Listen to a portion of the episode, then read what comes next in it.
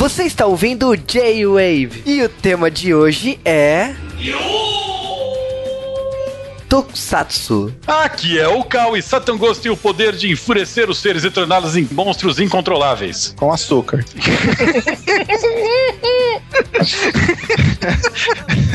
Aqui é o Mave e o cara tossiu. Filha da puta!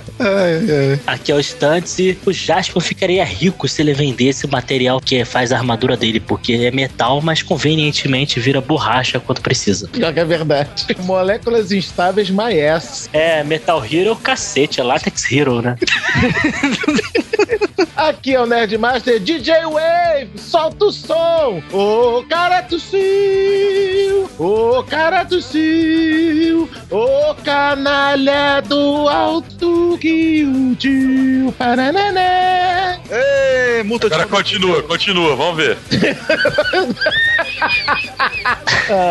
Ninguém sabe a letra de verdade dessa música. O pessoal só sabe a do Companhia do Salame, lógico. Pô. Aqui é o Juba, gigante guerreiro Daileon. E em você, preste atenção no que eu vou dizer. Não vai ficar sozinho, porque estamos aqui comemorando o J-Wave número 200. Cara, Ah. 200, 200. Vamos Não que isso signifique muita de- coisa, né? Fazer de Jaspion não é um tema digno pra 200? Não. Não. Vamos definir o conceito de comemorar aqui, né? Eu tava.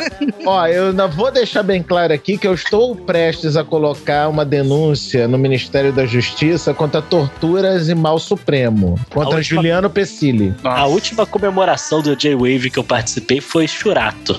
Ah, essa eu queria ter participado. Essa Ah, é, é, é. cara. Você queria sim. Aham, você queria sim, tá bom, valeu. Vamos dizer se você queria participar agora da comemoração de de Jasper. Aham, eu também queria participar do, do J-Wave de Churato. Eu falei pro Juba, eu falei pro Cal, falei, porra, eu quero participar de Churato. Eu Mas vou você tá falando, Churato é uma obra de arte, cara. A gente É. já falou isso naquela série. Maravilhoso, porra, bom pra cacete. Nossa. Ah, nunca mais, né, cara?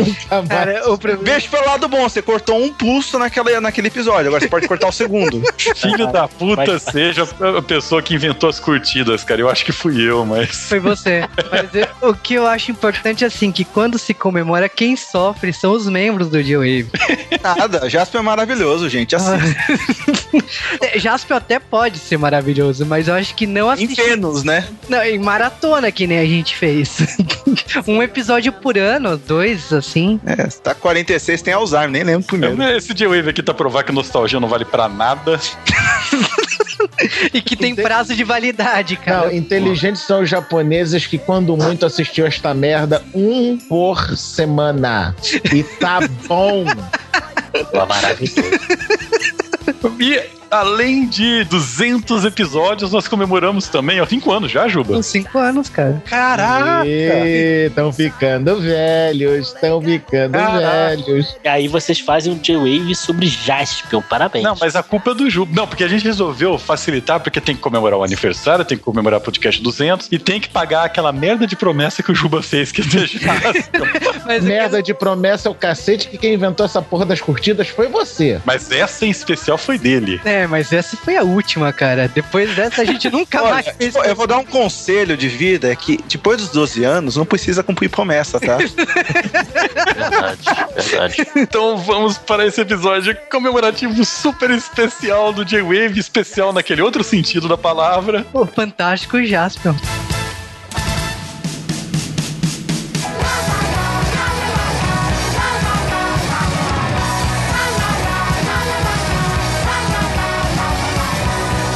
E sejam bem-vindos a mais um J-Wave meu e parabéns pra você. Olha lá, cara, que sacanagem. Cara, a gente tá ficando velho, porque são nada mais do que cinco anos de J-Wave. Cara, cinco anos de podcast, né? O site, eu quero sair de perto. Não, seis anos. É, para, você para lá, né? O site tem seis anos, só um ano a mais. Caraca, cinco anos fazendo podcast. Já está.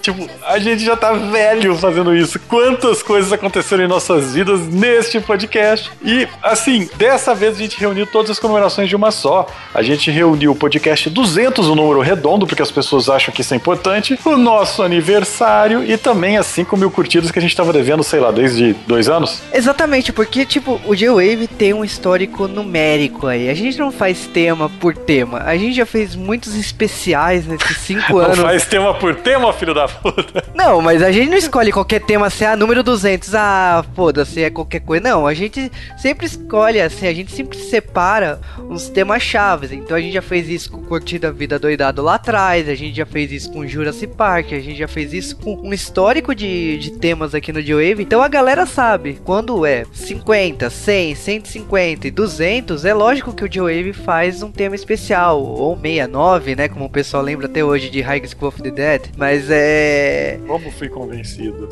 por peitos. Feito.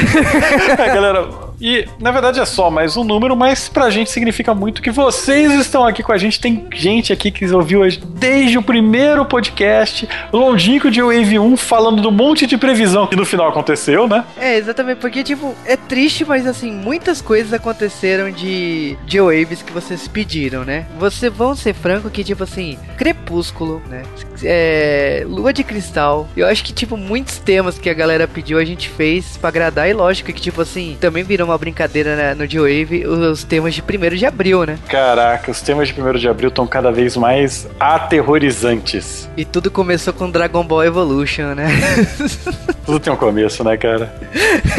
mas, mas, falando em começo, vamos falar então um pouco do começo do G-Wave. A gente sabe que vocês, para quem fez maratona, conhece a história do G-Wave, mas para quem não conhece, né, para quem pulou, para quem conheceu a gente recentemente, o que a gente tem que falar é o seguinte: o G-Wave começou em 2009, era uma reunião de três amigos, na verdade era uma reunião de blogs, mas acabou virando só do G-Wave, que era eu, o Cal e o Léo Kusanagi. E no caso que tipo assim, a gente fez cinco temas aí antes de nós morrermos, né? O que foi o que aconteceu. Na verdade, aqui não é a Caverna do Dragão, mas o que aconteceu foi o seguinte: o Cal teve problemas com a edição, eu não sabia mexer e o podcast acabou morrendo por mil e um problemas. É, eu fiquei sem computador por três meses também, porque eu tinha mudado de cidade. Foi quando eu comecei meu doutorado. Olha só quanto tempo foi isso. E o que, que foi acontecendo é que tempos depois, olha só, trocando ideias basicamente por telefone com o Juba, eu ensinei ele a editar. Foi por ligação, cara. Foi impressionante. Ficava me ensinando por telefone como editar podcast. E aí foi minha estreia, né? Porque, tipo, o Cal voltou no podcast 6, né? Depois de seis meses parado. E a gente. E eu assumi a edição de um podcast que foi o podcast de Dorama, que foi o 7. E aí a gente,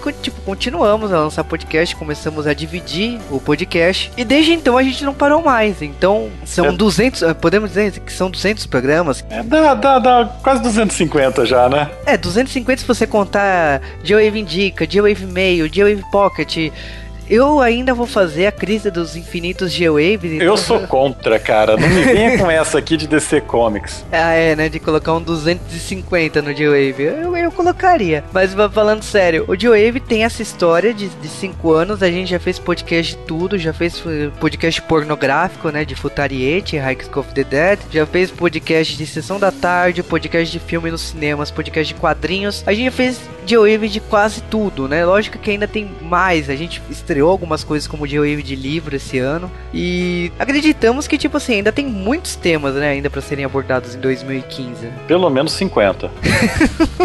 a gente também nunca mais vai fazer um podcast de prévia do próximo ano, né? Porque a gente furou diversos temas que a gente ia fazer. Quase todos, cara. tipo, tem podcast daqueles que a gente prometeu que ainda não cumpri. Aliás, essa é uma tradição do G-Wave. Se a gente prometeu, a gente não vai cumprir, né? Exatamente. E, e, a gente pode dizer o seguinte: o Deixou várias marcas registradas em 5 anos, né? Então, antes de falar, temos que falar curiosidades de produção e outros jargões, né? Aqui é o J-Wave Podcast de Cultura Pop Nerd Japonesa, ou algumas expressões que o Cal falou, como a famosa do braço, Cal. Gosto é igual braço, tem gente que não tem. Aliás, as frases que a gente fala, todas, toda hora elas estão voltando para nos atacar. As pessoas veem a gente, ah, tal frase. É, e as pessoas falam, né? Tipo, toda vez que tem algum encontro, tem algum evento que me reconhecem, soltam essas frases. Mas qual será que é a frase mais icônica da história do J-Weave? Qual é a frase que você ouviu e guarda com você até hoje, caro ouvinte? Abraço Daigo, será? um abraço para o Daigo.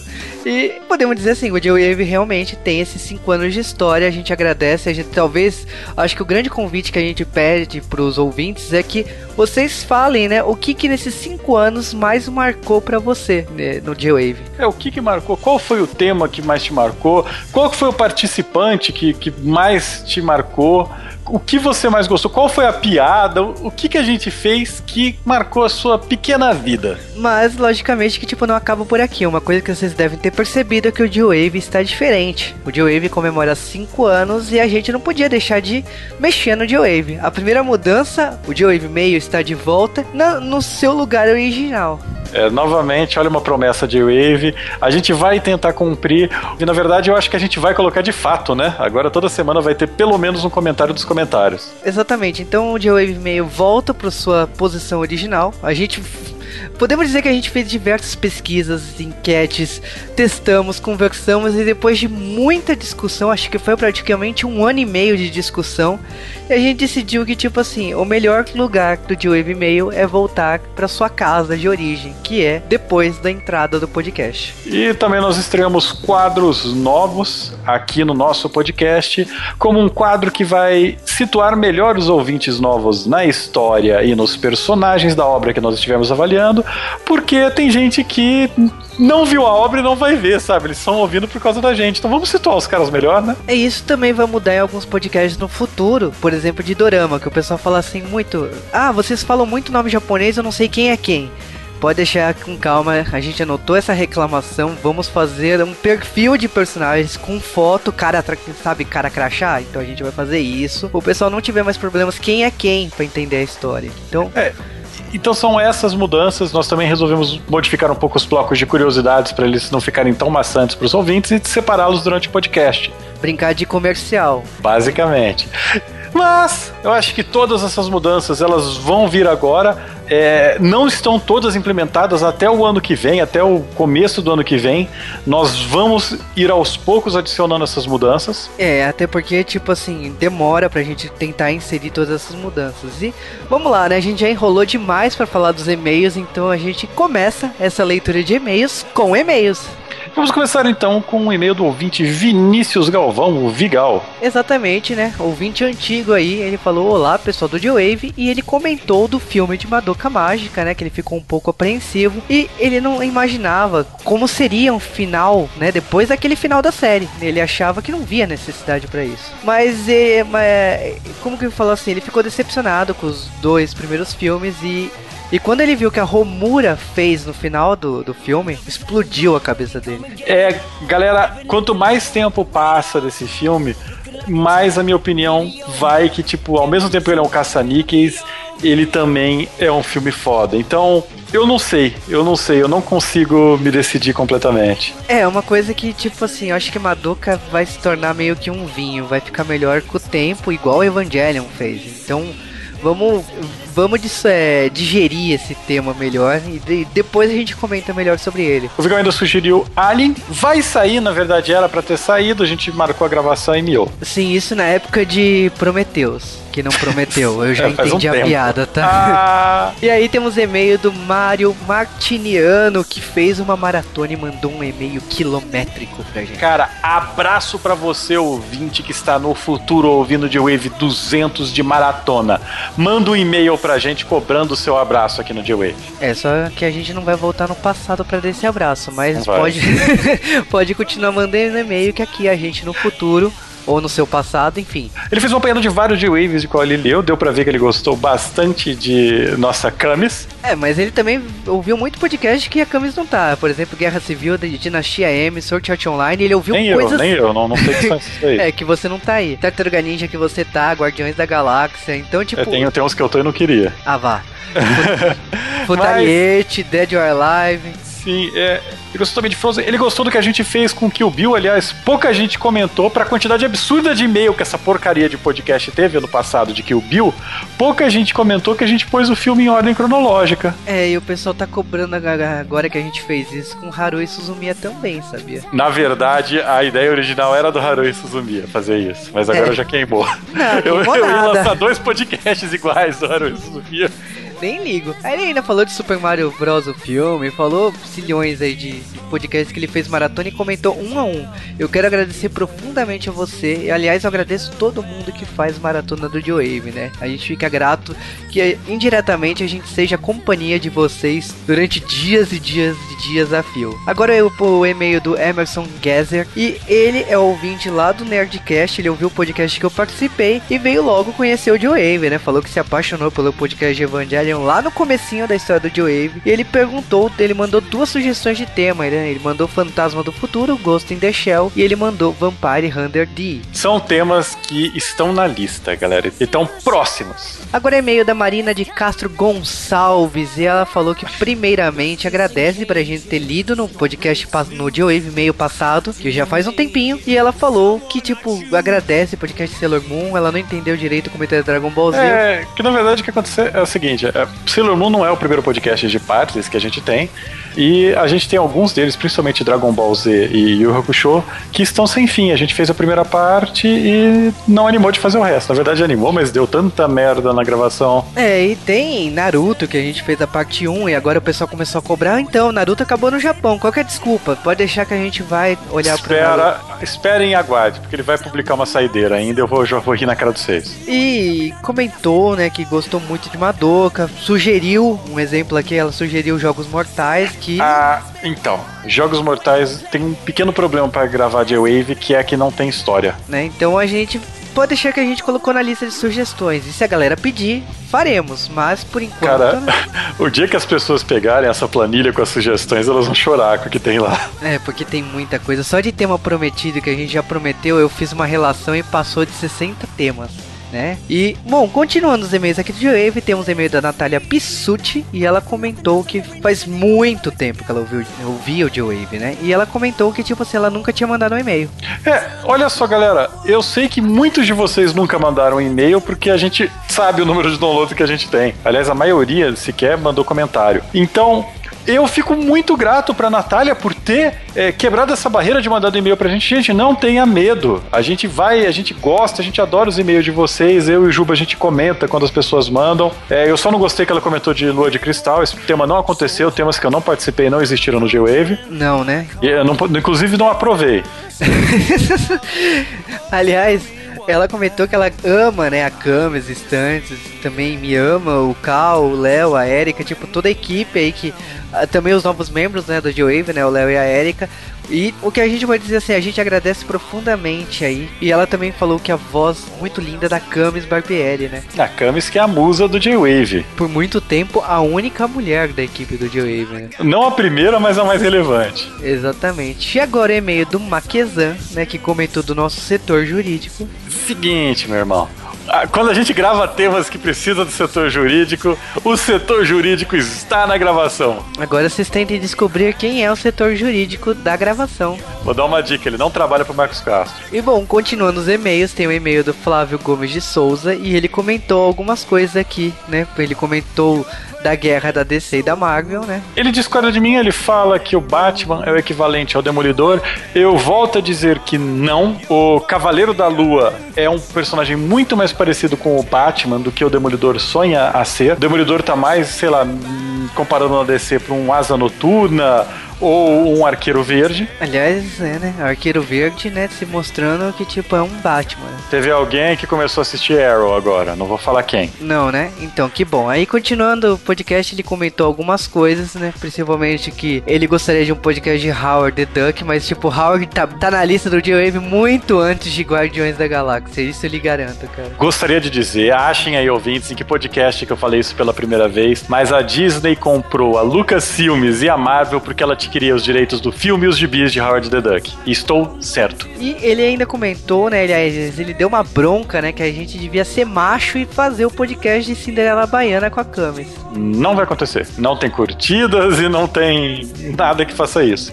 Exceto se Carla Pérez vier pra gente falar pedindo gravem Cinderela Baiana. Eu tenho medo de você ter falado disso, porque eh, se conseguirem, aí você vai ter que gravar, cara. Não, mas eu não falei que eu gravo, eu só falei exceto sim, mas não completei a frase. É, né? Bom, Porque eles conseguem, porque já conseguiram, né, cara? já conseguiram. E bom, continuando agora o e-mail da nossa comentarista, né? A, a Ana Lúcia Joaninha Trecker, que eu acho que já virou nossa comentarista de estimação do J-Wave. Há muito tempo. Faz, faz tempo que a gente não tem um comentarista de estimação. E no caso, ela comentou que, tipo assim, principalmente que ela tava meio sumida, mas agora ela está de volta. Ela comentou do Brasil Comic Con, né? Que ela foi ver o Sylvester McCoy. Ela foi de cosplay e, e tudo mais. E. Que beleza, hein? É Fã de Doctor Who é uma coisa que. E ela Ah, acabou. Ah. E ela acabou também revelando que ela é uma das, das pessoas que comprou a vaga de tema lá no WeCast, né? Naquela, naquele convite que o WeCast fez para virar aplicativo no Android. E o Wave contribuiu, né? é, vendendo um tema, né? Pro projeto deles. É, o que aconteceu é o seguinte, ela sugeriu, entre aspas, dois temas e meio, né? Ela sugeriu o Doctor Who, em- ela deu inclusive sugestões de pauta, e My Little Pony. O que a gente vai falar é o seguinte, o My Little Pony, ele já está agendado, então a gente não vai considerar isso como o seu tema. O Doctor Who também já estava agendado. Só que o que, que a gente ia fazer? A gente ia fazer um podcast único, talvez de duas partes, contando todos sobre todos os doutores, né? Fazendo um apanhado geral da história da série. Só que como a gente sabe que você é uma ouvinte antiga do J-Wave e escolheu a gente, né, pra, pra nessa ajuda sua WeCast, nós resolvemos então fazer um apanhado geral dos primeiros doutores, dos doutores antigos, e pros doutores novos, os doutores modernos, a gente vai dar um tratamento especial em podcasts diferentes. É, a gente ainda não fechou esse tema direito, mas o que a gente pode dizer é que pelo menos a primeira parte será uma reunião dos Doctors antigos e esse será o seu pagamento, né, que você pediu como tema. A gente tem que lembrar também que o nosso comentarista branco escuro, ele comprou Isso é o- uma frase minha, não é? Sim, é uma frase sua. E ele, come... e ele comprou a vaga de membro, né, do podcast. A gente ainda vai conversar com ele pra quando ele poderá participar aqui do Wave, né, justificando a vaga que ele comprou lá no WeCash. Continuando aqui os e-mails, a gente tem agora o e-mail do Zuko Viper, né? O nosso comentarista peludo, podemos dizer assim. Sim, abraço pros ouvintes furry, a gente tem bastante, cara. É a galera que tá com a gente desde o Sonic, né? Sim, desde o Sonic. E comentam e divulgam até hoje. Mas o que o Zuko Viper fala é que, tipo assim, ele agradece profundamente pela sugestão de Madoka Mágica. E ele assistiu, venceu o preconceito feio que ele tinha com a série. E ele não parou mais, ele reconheceu a trilha de Calafina, né? Porque ele tinha assistido outra produção. E, tipo, ele agradece profundamente pelo por ter mostrado Madoka Mágica pra ele. Mas ele não para por aí. Logicamente, como nosso comentarista aí, ele sugeriu o tema de Doutor Estranho de 1978. Não. Né, cara, tipo, você não tem vergonha na cara, né, de pedir isso, né? Na verdade, rolou uma ideia da gente fazer o Quarteto Fantástico de 1994. Mas aí a gente. Não. É um primeiro de abril, quem sabe, né? Ah, cara, eu quero ver a gente superar Crepúsculo. ah, nunca mais, cara, nunca mais a gente vai bater isso. Mas enfim, esses foram os e-mails da semana, né? Logicamente que, tipo assim, já ficou muito grande e a gente não vai conseguir dar abraços como a gente fazia antigamente. Mas na próxima semana vai ter abraços, então eu quero comentários. Inclusive, vamos ver se vocês conseguem aí colocar 200 comentários. Vou dar um abraço especial pro comentarista que trouxer mais gente, que fizer mais discussão construtiva nos comentários. E vale aqui também dizer que, tipo assim, todo podcast do Wave tem aquelas indicações, a gente sugere alguns produtos e itens da nossa loja parceira ali. Então, se você quer apoiar o Wave, né, aliás, você apoia, você está ouvindo o Wave e queira comprar alguns, entre lá pelos links do nosso podcast. Basicamente, paguem nosso servidor. Sim, porque, tipo. A gente tem direito à comissão daquela compra, então, tipo, a gente agradece profundamente se essa comissão for pro site do Wave. E galera, semana que vem então você vai querer ver o seu e-mail aqui e como o nosso querido ouvinte vai fazer para ter o seu e-mail lido, Juba. E eu me sentindo num, num programa antigo de televisão, vamos lá, se vocês querem. Vai, Juba! Vai, Juba! Como fazer para o nosso ouvinte ter o seu e-mail lido no J-Wave? Mande a sua cartinha para geowavecast.com.br. E para falar conosco no Twitter, Juba! Mande sua mensagem carinhosa para arroba geowavecast. Aliás, os twitters de todos os participantes estão lá, então fludem eles também. Sigam os Forever Alones. E chegue muito no Twitter, não a gente. Por fim, entrem na nossa página do Facebook. Eu não entro, mas o Juba fala que é legal. É, né? Não, galera, eu fico o dia inteiro no trabalho, não tem como acessar Facebook lá. É, né? Mas enfim, o- se você quiser entrar lá na página, eu acho que você quer, aliás, porque você não está nela ainda, acesse lá a página da fanpage do GeoWave e também entre no nosso grupo, né, do GeoWave para comentar e conversar com a gente. A gente sempre revela a capa em primeira mão lá no grupo, gera discussão, tem pesquisas, enquetes e tal. Promoções é primeiro lá no grupo do GeoWave lá do, do Facebook, então frequente tanto o grupo como a fanpage do GeoWave. E agora vamos direto para o podcast do Cara Tossiu.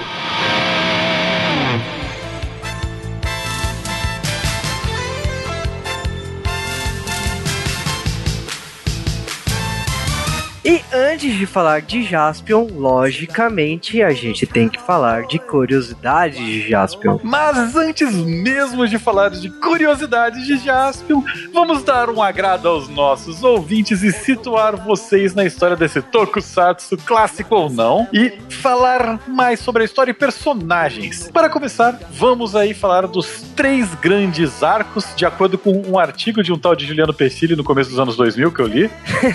Cara, Jaspion é uma série que depende de cada pessoa de separar em arcos. No meu caso, né, eu separei em três arcos. Mas as três fases de Jaspion, a primeira é a fase de Jaspion, vamos brincar aqui de Tarzan do espaço, que é Jaspion pulando de planeta em planeta, perseguindo o terrível Satangoso, enfrentando monstros incontroláveis, na companhia de sua androide barra boneca inflável Angry. Eu acho que não, né, cara? O Jaspion no começo era crianção, então não tinha dessa. E nos anos 80 a inflável era meio relativo, né? Verdade, hoje, né? hoje em dia as coisas mudaram, mas né, nos anos 80 não.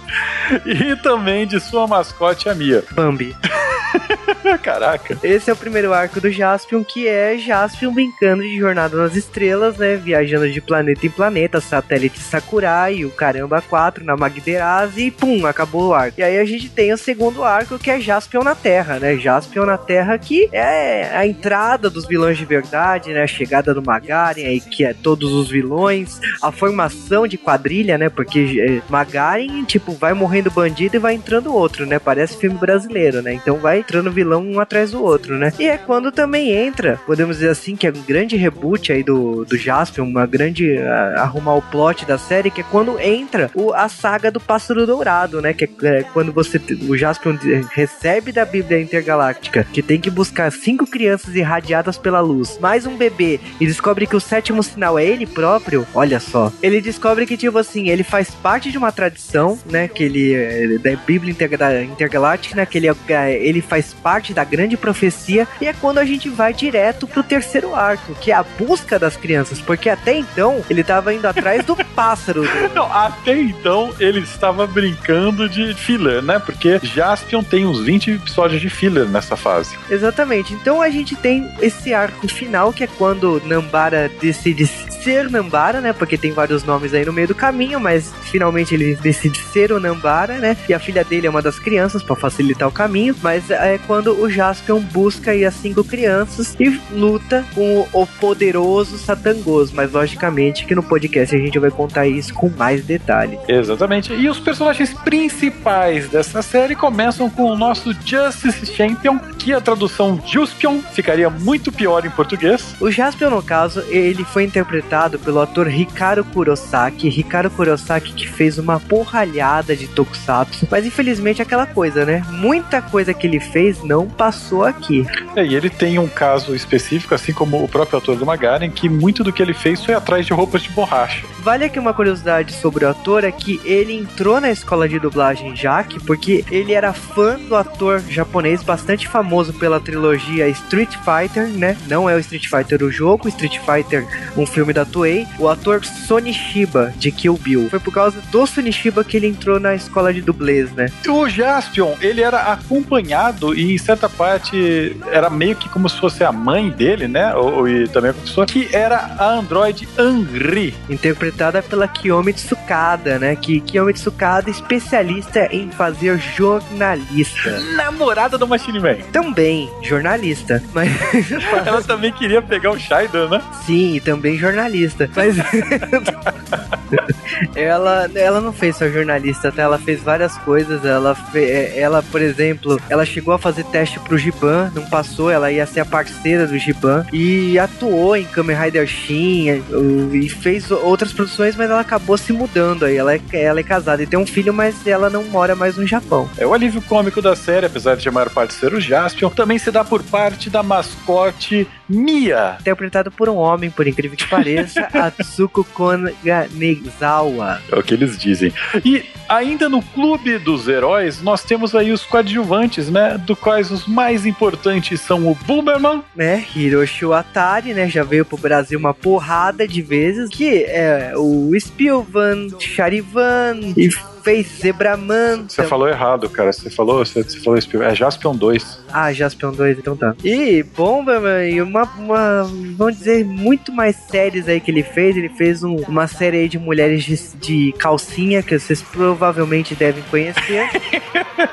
Chegou a ser lançado em VHS aqui. Mas ainda há um tal de professor Nan, ou Nantara, ou o que você quiser. É, porque dublagem, né, define. A gente tá falando de Sao Sasaki, um cantor que tem nada menos que o nome de Aniki das músicas japonesas. E Aniki em japonês significa rei. É, estamos falando aqui de um cara que no final dos anos 70 e começo dos anos 80 ele simplesmente fez as aberturas de tudo que era relevante pra anime e pra tokusatsu, né? É, Yamato, o Gatchaman, e tipo, vamos falar a verdade, Hisao Sasaki é um cantor que, tipo assim, ele cantou tudo, mas tudo de anime e tokusatsu dos anos 70 pra frente. E tipo, músicas clássicas aí. Então ele é basicamente o Roberto Carlos japonês. Sim, até pelo estilo de se vestir, eu diria também, né? Igualzinho. Mas, chega de herói, vamos falar dos vilões desta série. E o grande vilão dessa série, na qual nós temos mais contato, é Magaren, o filho de Satangos, que também foi muito bem visto aqui no Brasil. Muito bem visto porque. É, ele foi o instrutor de Cybercops, não fez mais nada. Ah, você adora falar isso, né? Mas a questão é que a gente tá falando de Nu- Junichi Haruta, né? Junichi Haruta que é especialista em personagens. Que se vestem de preto. É, que essa, é- é- essa cor é uma coisa meio complicada de se falar hoje em dia, mas. Aliás, é, é o contrário de Kamen Rider Black, né, cara? Que o vilão aqui é prateado e o herói é preto. É o contrário daqui. É, cara, porque ó, vamos, vamos ser franco. Ele fez Google Black de Google Five, ele fez Dyna Black de Dynaman. E, e, tipo, lógico, não, ele não parou por aí, não. Ele fez Metalder, ele fez Cybercops, ele fez Jiraiya, ele participou do Brain, Jetaman, fez Goonjur, né? Mais recentemente, Kamen Rider Blade. Tipo, ele não parou. Ele não parou em participar de, de Tokusatsu. Então, logicamente, ele ficou mais conhecido como o cara que fez o personagem da cor negra. E logicamente que, tipo, não para por aí. O Jaspion, né, tem uma galeria de vilões aí que são os Quadridemos, formado pela Purima, Gyoro, e Zampa. Vale aqui falar que, tipo assim, o Zampa e o Ikki são os primeiros a morrer, a Purima e o Gyoro ficam até o final, né? Elas viram as lacaias do Magaren até o final da série. A gente tem ainda a Bruxa Galáctica Kyuza, seguida da Rainha Espectro da Treva Galáctica Kyumasa, junto com os cinco ninjas espaciais. A gente ainda tem as Amazonas e, tipo, toda uma leva de vilões, né, que formam todo o exército, né, a organização do Satangos. É, e o Satangos, que é o grande vilão da série, que é a cria do inferno, né? Também o pai de Magaren. E a gente vai entender depois que Satangos não é um ser só, na verdade. É uma. É um cargo, né?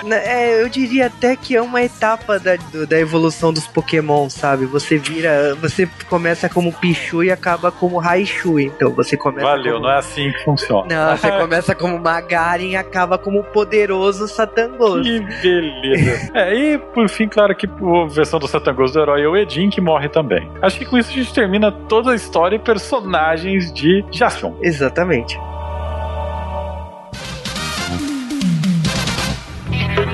Um dia Jaspion foi chamado pelo grande profeta Edin.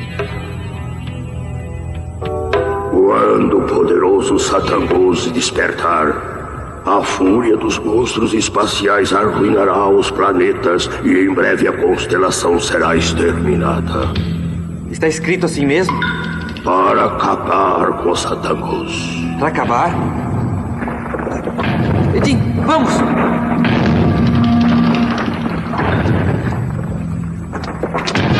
É o Satangos! Nossa! Ele é terrível! Jaspion partiu para a aventura em sua missão de defender a paz no universo da Via Láctea.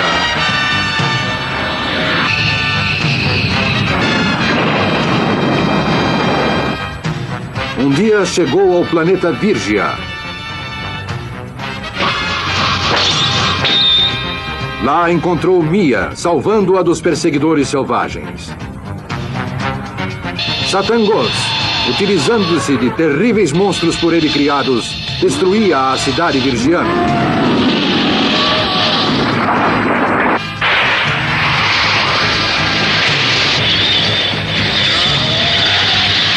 Jaspion, com seus extraordinários poderes, enfrentou a fúria desses monstros. Navegando pelo espaço em seu ultra couraçado, ele encontrou uma nave fantasma, cuja tripulação estava morta. Como que atraído por essa nave, o ultra couraçado aterrissara no planeta Pisse, governado pelo cérebro eletrônico Sakura. Ouça bem, Jaspion. Você deve preservar a paz desta galáxia. Jaspion recebeu a ordem do grande profeta e cientista Edin da Via Láctea e partiu em busca de sonho e aventura em sua missão de defender a paz neste grande universo. Edin, o que terá acontecido com o resto da Bíblia?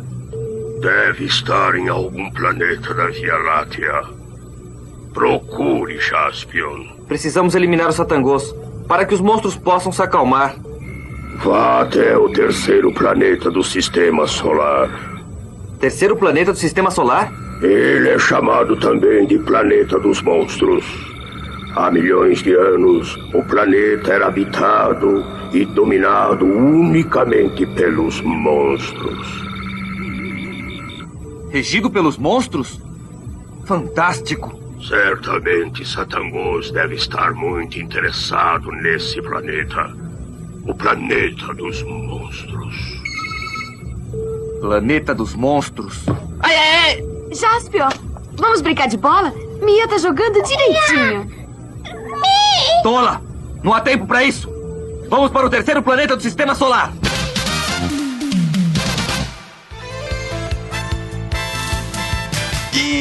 Em 15 de março de 1985, o Japão se tornou um lugar pior. Porra, eu tava no saco do meu pai. E eu já tinha uma dúzia de anos na minha cara. Você não falou isso. Não se pode falar palavras de duplo sentido com o Marvel na gravação. e no Brasil, essa série estreou em mais ou menos 1988, só que os arquivos da manchete morreram. Aí eu Cara- já não tava mais no saco do meu pai. 88 em VHS, né? Tipo, 89 lá na, na rede manchete, né? E essa série começa com a apresentação de um jovem rapaz órfão que veio jogado por uma nave espacial num planeta diferente. Não estamos falando aqui nem de Goku, nem de Super-Homem. Nem E muito Jesus. menos. Isso, muito menos de Caravana da Coragem. Nossa. Nossa, no- cara, uma merda. Órfãos numa, cara. arma- Não. ah, órfãos numa nave que caiu. Não, não, esse- filme não existiu. cara. A- Aí não vai ser chamado pro J-Wave de Star Wars, não sabe por quê. Nossa, Conta-se a história desse pequeno rapagote, o Jasper. É, eu tô procurando palavras velhas.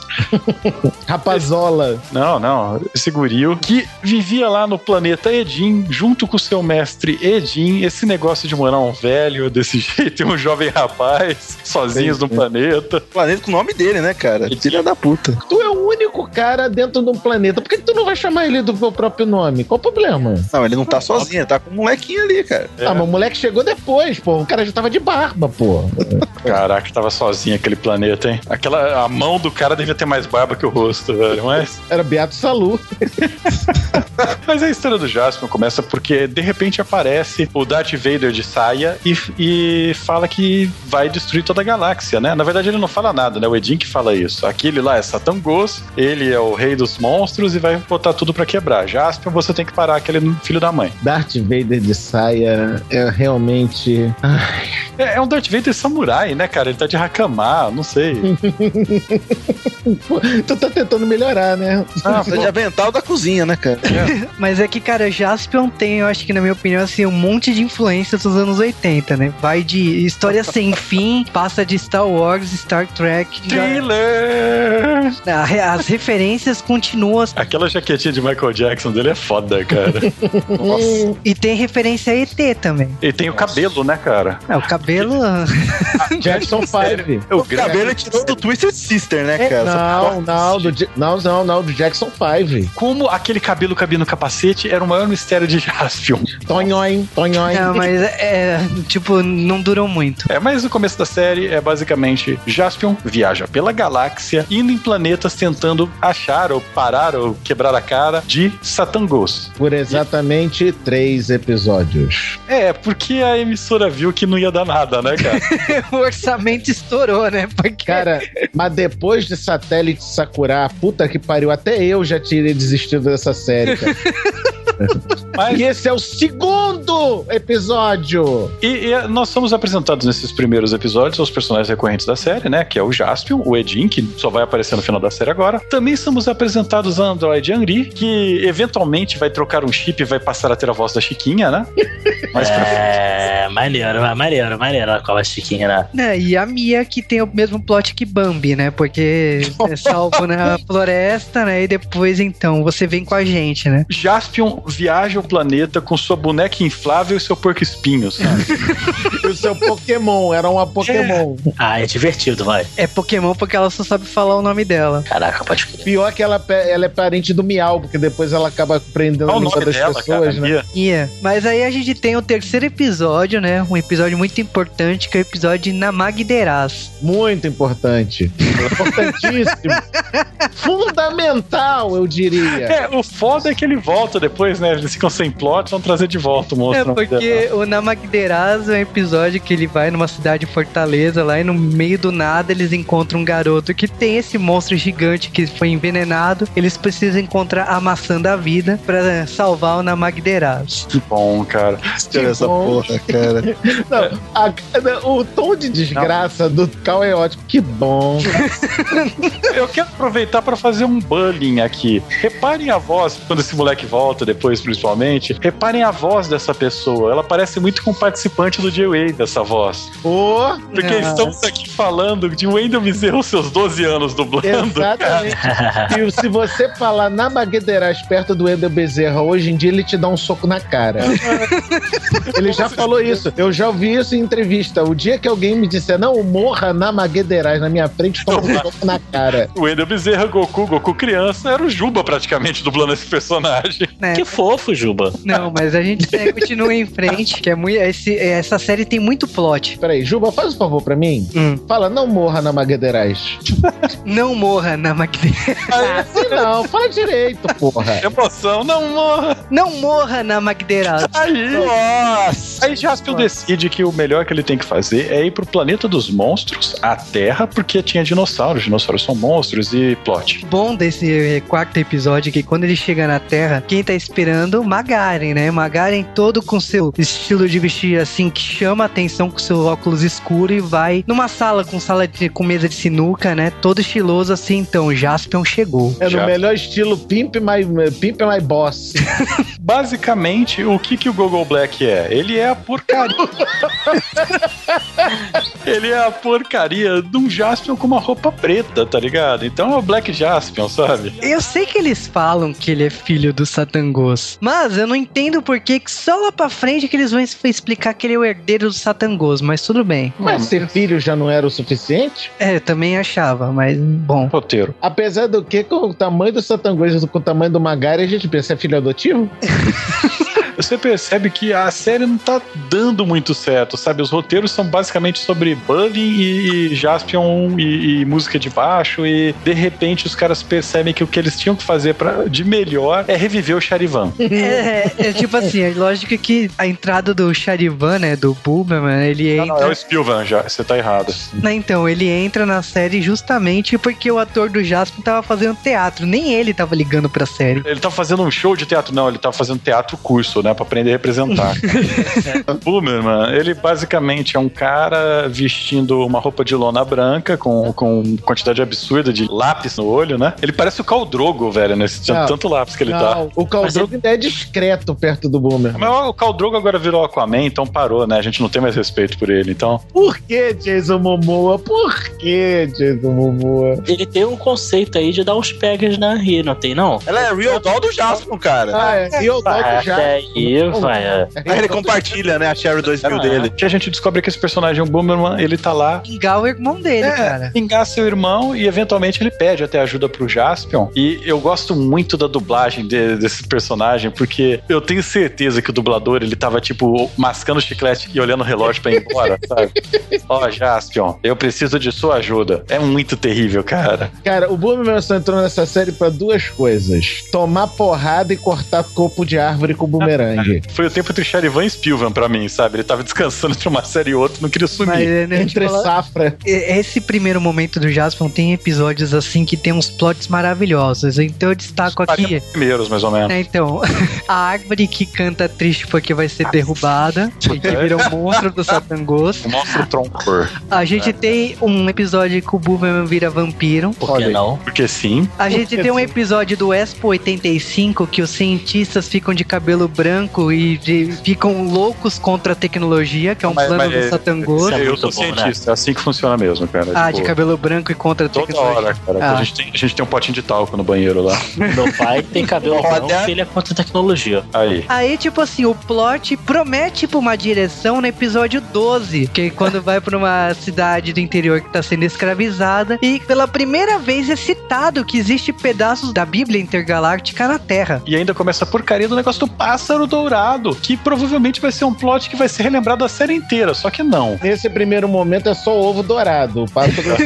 só foi depois. E pra aproveitar, o Boomerman já fez o seu momento de fama, ele aproveita e fala que vai investigar fora do Sim. país, numa missão na América do Sul. É, ele vira pro Jaspion, Jaspion, eu já cumpri minha missão aqui, eu acho que vou virar detetive espacial. Como é que é a academia de, de detetive espacial existe? Você... Ah, eles pegam, eles pegam sempre um japonês órfão no espaço. É, porque assim, é, só tem japa, É tipo né? o academia de polícia, só que na, no planeta do Edinho, Mas, cara. mas, por exemplo, o Jaspion, É. Jaspion, quando ele fala, eu vou pro planeta dos monstros, né? O terceiro planeta do sistema solar, Tóquio. O mais legal é que o ovo dourado emitiu sete sinais pelo mundo no Japão. É ovo Wi-Fi, cara. Tá pensando que é ovo roteador, pô. ando. Porra, o alcance é pequeno da rede, Juba. Tecnicamente teria que ter um pelo menos na China, né? Mas o mundo você- não era globalizado em 85, Não cara. é. E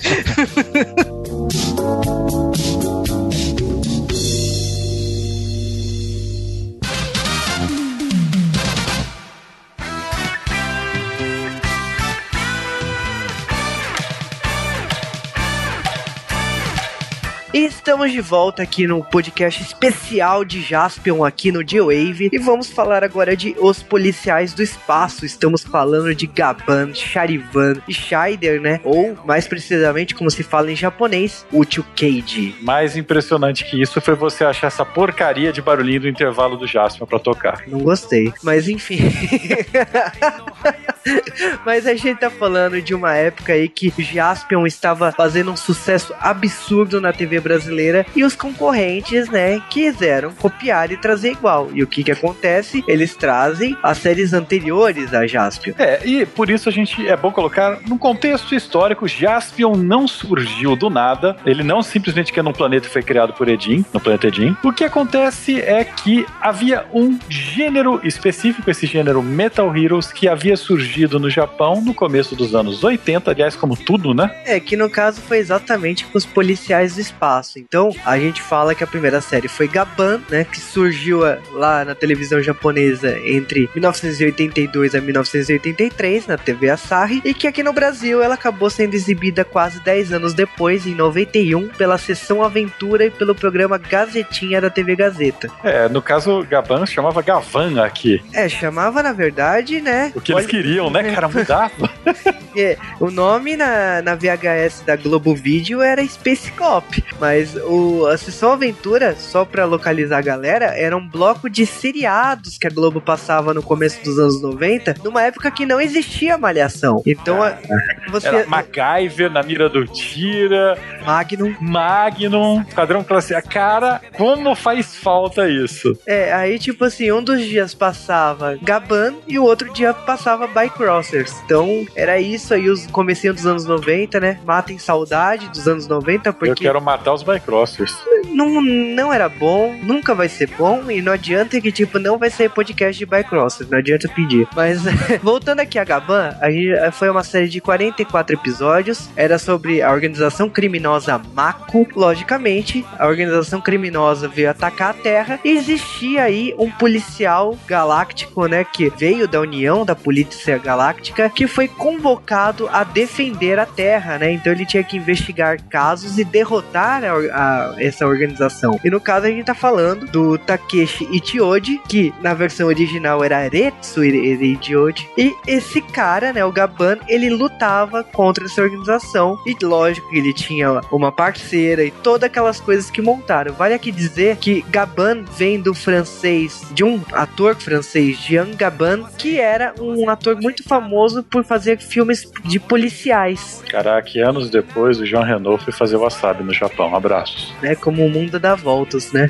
Vale fechar aqui as curiosidades que Gaban, o pai do Gaban na série, é nada menos que o Sony Shiba, né? Que é um grande ator lá da Toei. E que os dois foram se encontrar, tipo, quase 20 anos depois em Kill Bill. A gente já falou isso nos J-Waves 156 e 157, ano passado. Sim, e no caso, não acaba por aí. A gente sabe que no ano seguinte veio a continuação de Gaban, né? Até porque pelo final de Gaban já tinha deixado claro que o Gaban recebeu uma promoção. Ele não seria mais policial do espaço, mas teria que alguém continuar sua missão de defender a Terra, meio lanterna verde. Então, no caso, em 1983 a 1984, era lançado no Japão o Chukage Charivan, que passou aqui no Brasil um ano antes, por ironia, né? 1990, né? Antes do próprio Gabbana e passou na rede Bandeirantes, sendo reprisado três anos depois na rede Record. A série, no caso, era o Hiroshi Atari interpretando Den Iga, né? Que veio do planeta Iga e tal. E ele veio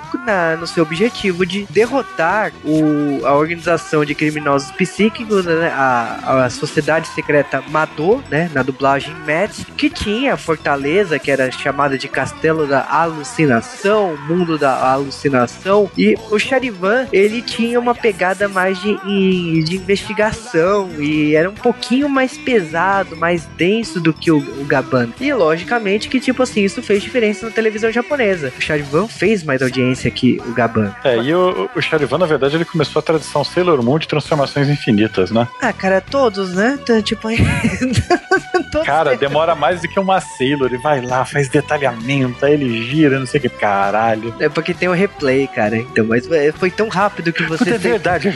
Foi tão rápido que vamos mostrar em câmera lenta. Não, filho da E logicamente que, tipo, não acabou por aí. A Toei viu que estava fazendo sucesso, já tinha plantado coisas. Então a série continua. E a gente tá falando agora de Uchukei de Scheider, de 1984 a 1985. Passou aqui no Brasil em 90 na TV Gazeta e 91 na Rede Globo. Série de 49 episódios. E agora com o Dan Sawamura, né? Sendo que ele tá com a armadura Scheider. E ele, com a sua parceira N, vem para o planeta Terra ocupar o lugar que era do Charivan. E agora, tipo assim, eles têm que lutar contra a Fuma e tal. Então, tipo, Scheider é uma, é uma série que vale mencionar aqui. É, por uma grande ironia do destino, ele, o ator do Scheider, é, era o ator do concorrente, né? Porque a gente tem que falar que Tsubaraya era a empresa do Ultraman. E no caso, o ator do Scheider era o Hiroshi Tsubaraya, né? O, o neto do criador do Ultraman. Pra você ver que concorrência no Japão tá tudo de boa. O mais interessante disso pra mim é a dublagem brasileira, porque as outras séries todas foram dubladas pelo pessoal de São Paulo, até por causa da Rede Manchete, né? É, o Charivan foi dublado em São Paulo.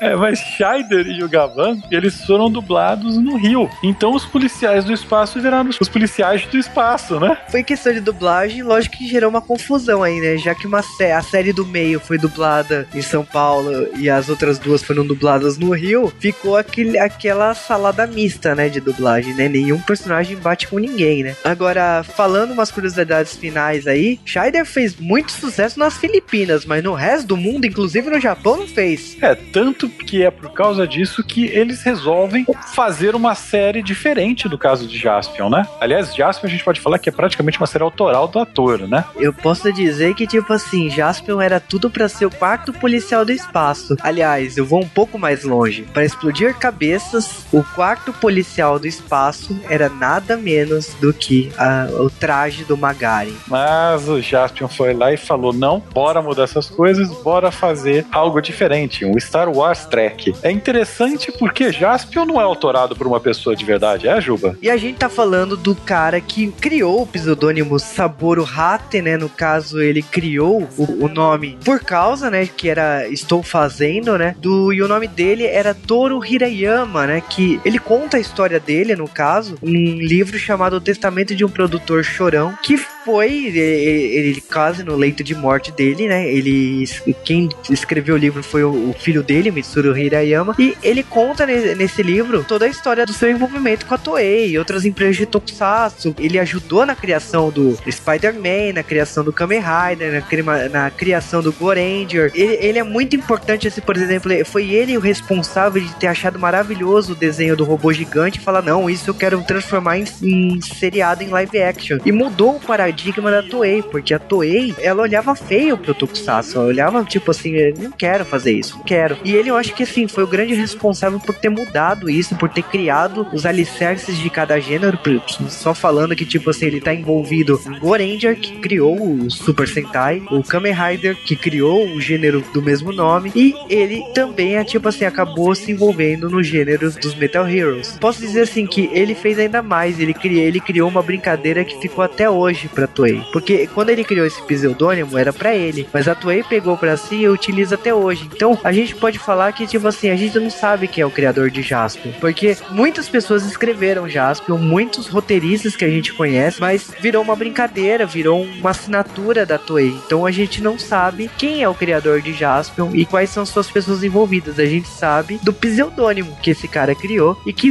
criou é, também toda a- o legado que o Tokusatsu tem hoje em dia. Essa série, entre aspas, de Metal Heroes não parou em Jaspion, porque no ano seguinte, já fazendo uma coisa bem diferente do que tinha sido com Jaspion, fizeram o Spilvan, né? O Jaspion 2 no Brasil. É, que Metal Heroes é uma coisa complicada, porque, tipo, principalmente no seu começo, você percebe que, assim, uma vinha na bunda da outra, né? Então, tipo assim, Spilvan tem o mesmo design que se você olhar pro de Jaspion, mas tem uma coisa nada a ver, e crianças tentando salvar outro planeta e tal, tal, tal, e de repente tudo mudou no último episódio. O gênero do Metal Heroes talvez seja o gênero que mais teve séries do Brasil, bem mais do que Super Sentai. Ah, praticamente todo o gênero. É, porque depois de, do Spielberg a gente tem o Metalder, que eu prefiro lembrar ele de outra série. Metalder, que tipo passou na Rede Bandeirantes, depois a gente. Eu acho que assim, Metalder Passou já. na Globo, passou na Globo, na melhor formação. É, não, não passou na Globo Metalder. Passou. Aonde? VR Troopers? Não, eu ignoro isso aí.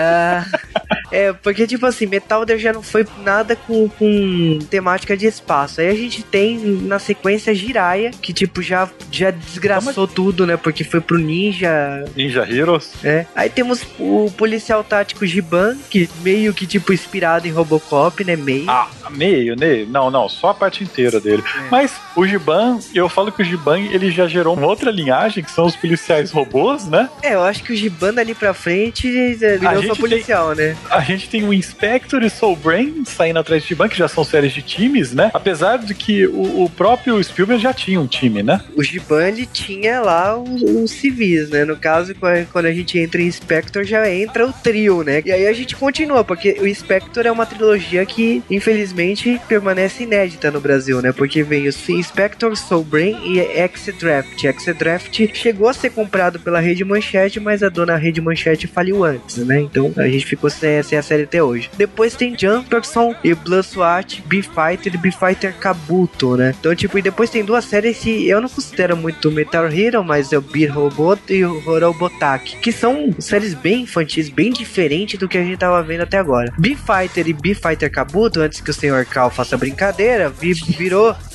Beetleborgs. Beetleborgs. Então, é.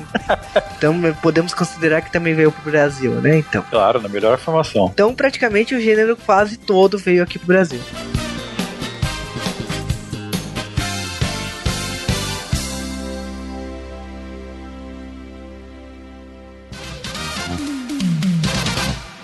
Sejam bem-vindos. Sejam bem-vindos.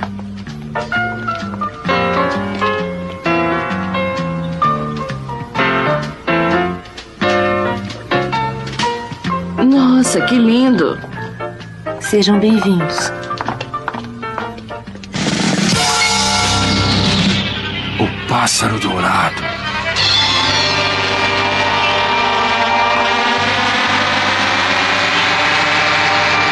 Senhor Magari,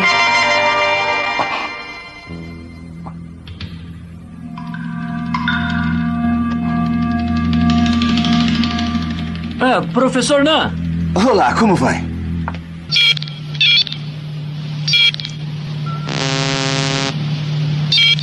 Sistema de autocontrole, ok. Jaspio! Jaspio, veja só isso aqui. Mimi? Pássaro dourado. Foi tirada por um fotógrafo chamado Nan. Misterioso pássaro dourado.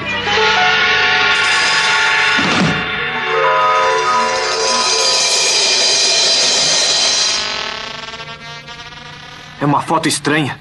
Andy, vamos pra lá. Está bem. O que é isso? Aqui está, um bilhão de ienes. Agora, se o senhor me levar para o local e encontrar o pássaro, eu pagarei mais. Mas. Não é um mau negócio, professor Nan. Ah, entre. Papai! Papai? Nós não vamos comer ainda? Ora, ora, são seus filhos, é? Boa tarde. Boa tarde.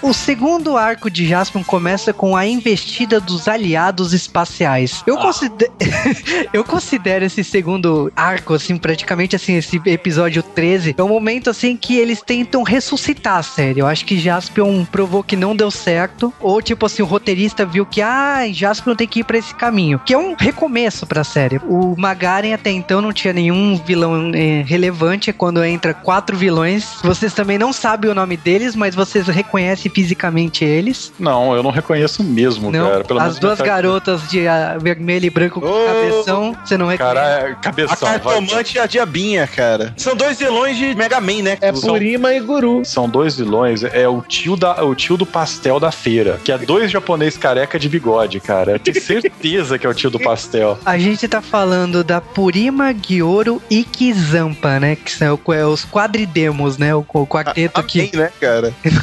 Amém. É, mas esses vilões aparecem, eles parecem até que são alguma coisa. Tem, tem um episódio antes disso que o Magaren ele tenta trazer vilões, né? Que ele traz aquelas duas Amazonas que não servem pra nada, elas aparecem e somem, lembra? Virou um programa estatal do Magari, né, cara? Mais vilões. É, é o pro- programa mais vilões do Magaren, cara. Tentando. É melhorar Bolsa os vilões. Vilão, Bolsa, Bolsa vilão, Da, da, da Via Láctea. Ele começa a trazer vilões. Os dois caras, daí, eles duram pouco, na verdade, né? Eles duram, sei lá, uma meia dúzia de episódios e. Ah, Jaspion, vou matá-lo. Ah, morri. E perceba a malandragem do, do Magaren de não mandar as duas gostosas, entre aspas, pra cima do Jasper. Não, não, vocês dois ficam aqui comigo, aqui, ó, do meu lado, do ladinho, as duas aqui. Praticamente, esse arco, a gente só tem o plot de Nambara, né? Que é um fotógrafo que conseguiu tirar uma foto de um pássaro dourado. Não, Não. Nan, no primeiro Não, momento, a para. dublagem é Nan. Come Susan, if you please. É mais responsável do mundo, né, cara? Soltou o cílio no mundo e foda-se. Caraca, velho, que professor maluco. Ele é um Nossa, professor que tirou a cara. foto do tal pássaro dourado. O Jaspion e o Magari, por sorte, vem a foto no mesmo momento. Então, tipo, é nós, vamos pegar esse cara. Não, e o mais maneiro é o cara ver o- a foto e tomar um ataque epilético, né? Não, o Magaren ele chega lá, professor Nambara, eis aqui, é, não sei o nome dele, né? Eis aqui. Olha, olha só essa foto aqui do peru dourado. É, peru dourado. Eis aqui uma maleta com um bilhão de ienes, deve dar uns 15 reais. É, já um Você, com, com esse um bilhão de ienes, você me mostra onde você tirou a foto desse peruzinho? Peru dourado, cara. É um peru dourado. Aí ele, não, porque argumentos não me vêm à mente. Eu não preciso de dinheiro, eu sou um hippie. Não porque eu sou um famoso cantor de animes, eu já tenho bastante dinheiro. Puta, essa é a parte que mais dói de você ver.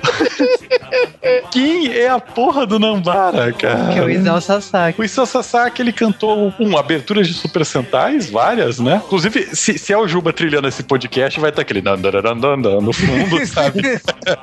Ah, não, não, eu quero Yamato. Por favor, Jô, bota Yamato Yamato agora. é roots, cara. Yamato Bota é. Yamato agora, por favor. Eu também Caraca. já cantei a abertura de anime. Eu tenho uma- um vídeo meu que eu até resgatei hoje, por sinal, no carnaval, cantando Dandan Kokoro Hikara bêbado. Com alguns dubladores do Dragon Só Ball Z. bêbado, assim, só bêbado mesmo, né, Ju? Né, né, Ju? Só Se quiser, eu né, mando o Stan? link pra vocês. Link, link, vai estar no post. Olhem aí no post e comentem. A gente tem ele aí e ele não canta nenhuma vez durante a série. Mas já o Jaspion. Jaspion canta. Jaspion canta como uma maritaca. Com o cu pegando fogo. É que- Aliás, aliás, lembrei daquela merda do episódio da Boy Band, cara. É, cara, não, mas olha, peraí, tem muito episódio bom. Não, É. a gente não viu a mesma série, caralho. Não, porque, assim, Nambara, ele decide e, de alguma forma, ele vai encontrar esse pássaro dourado. Então ele vai sozinho e deixa as crianças pelo mundo, né? E as crianças são filhas da puta, porque as crianças ficam fugindo o tempo todo. O Jasper tem episódio que fala assim, não, vai ficar nessa fazenda desse, de- desses irmãos alienígenas que eu salvei no começo da série, vou, vou deixar eles aqui. Não, no episódio seguinte, os filhos da puta saem de novo. Aí tem- Aprendeu com o pai, né? Falando em criança, Juba, por favor, conte as seis outras formas de se dizer o nome da filha do Nambara. Ah, Kanoko, Tonoko, Kanoko, Nonoko, é, sei lá, e tem, tem muitas formas. A dublagem falhou miseravelmente. Não, vez. A dublagem nessa época era muito legal, cara. Não, pior que eu gosto muito da dublagem de Jasper, mas os erros de tradução é- são fodas, assim. Não é relevante, cara. O relevante é o Stunts pulando igual um maluco, cara. Não, mas ó, a gente tem episódio de golfinho míssil com monstro samurai no SeaWorld. A gente tem o monstro Sion, que é adestrado, né? O monstro Sion, eu, eu- parabéns pro cara que tava dentro daquela roupa, porque foi uma apagação de mico federal.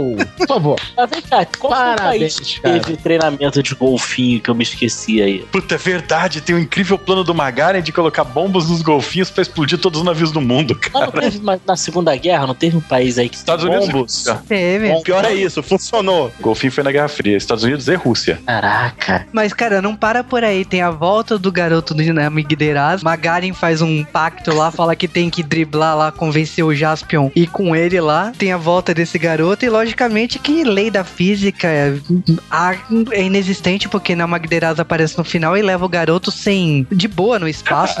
É, estilo Pequeno Príncipe. É, né? Cara, Pequeno... peraí, não, mas tu tem que entender que os caras vão pro planeta do Edin e voltam do planeta do Edin em 10 segundos. Então, foda-se. Não, mas não é assim não, porque tem aquele. A Sati e o Rod, os caras estão presos na Terra esperando o Jaspion poder dar o circular estelar pra eles, cara. É sério. Circular. Não, A ANAC, a ANAC tem que liberar ele subir. Anak, cara. E nesse meio de história, o Jaspion, ele, ele pega aquela Real Doll dele, troca o chip da boneca inflável e ela deixa de ser a dubladora, vira a Chiquinha e passa a ter a personalidade da namorada do, do Machine Man, né? Que é Caraca. Interpretada pela mesma atriz. Eu, eu juro que até três dias atrás eu falaria, pô, vamos gravar Machine Man, cara, mas acho que não. Não, não. Não, Olha, cara, Machine Man nem a mãe do criador gosta, cara. Aí também tem aquele episódio que o Magaren resolve brincar de vilão de Sailor Moon, né? Que ele quer roubar a força de vontade dos jovens esforçados japoneses. Maravilhoso fazendo- episódio. Inclusive, força de vontade, peraí. Tristeza da voz do Juba. Força de vontade agora é é outra alcunha pra dinheiro? também. Não é atributos de D&D. E a, e a- e a irmã da porra do Jiraiya. Então o Magaren, ele, ele venceria facilmente um Lanterna Verde, por exemplo. Ah, facinho, cara. Só você lembrar que os olhos dele brilham amarelo, e amarelo é a fraqueza do Lanterna Verde. Olha aí, cara. Puta que pariu, cara. Muito bom. As camadas, cara. Camada igual merda seca, né, cara? Você vai escavando, molhando. As camadas, caralho. Porra, ele ainda insiste nisso. Eu, até anteontem, eu era totalmente a favor. Falei, não, vamos gravar Jasper, cara. Puta, Jasper é foda. Mas é outro ritmo, cara. Ah, não, cara. Eu sou a favor até hoje de gravar já. Se eu tenho que me fuder assistindo, o pessoal tem que se fuder, cara.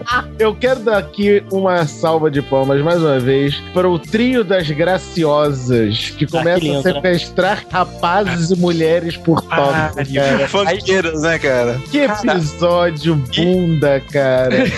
Aí, aí nós vemos a introdução dos ninjas do Aroshi, né? Que, que são O pior de tudo é a bandinha boy band dos Jack Brothers. Jack Brothers. Que cara. Jack era a escola de dublês. no Jack Brothers eu não entendi se é, é um grupo de dublês. Permitam-me dizer aqui na pauta, episódio 28. Eggman, abre parênteses, episódio 28. Fecha parênteses.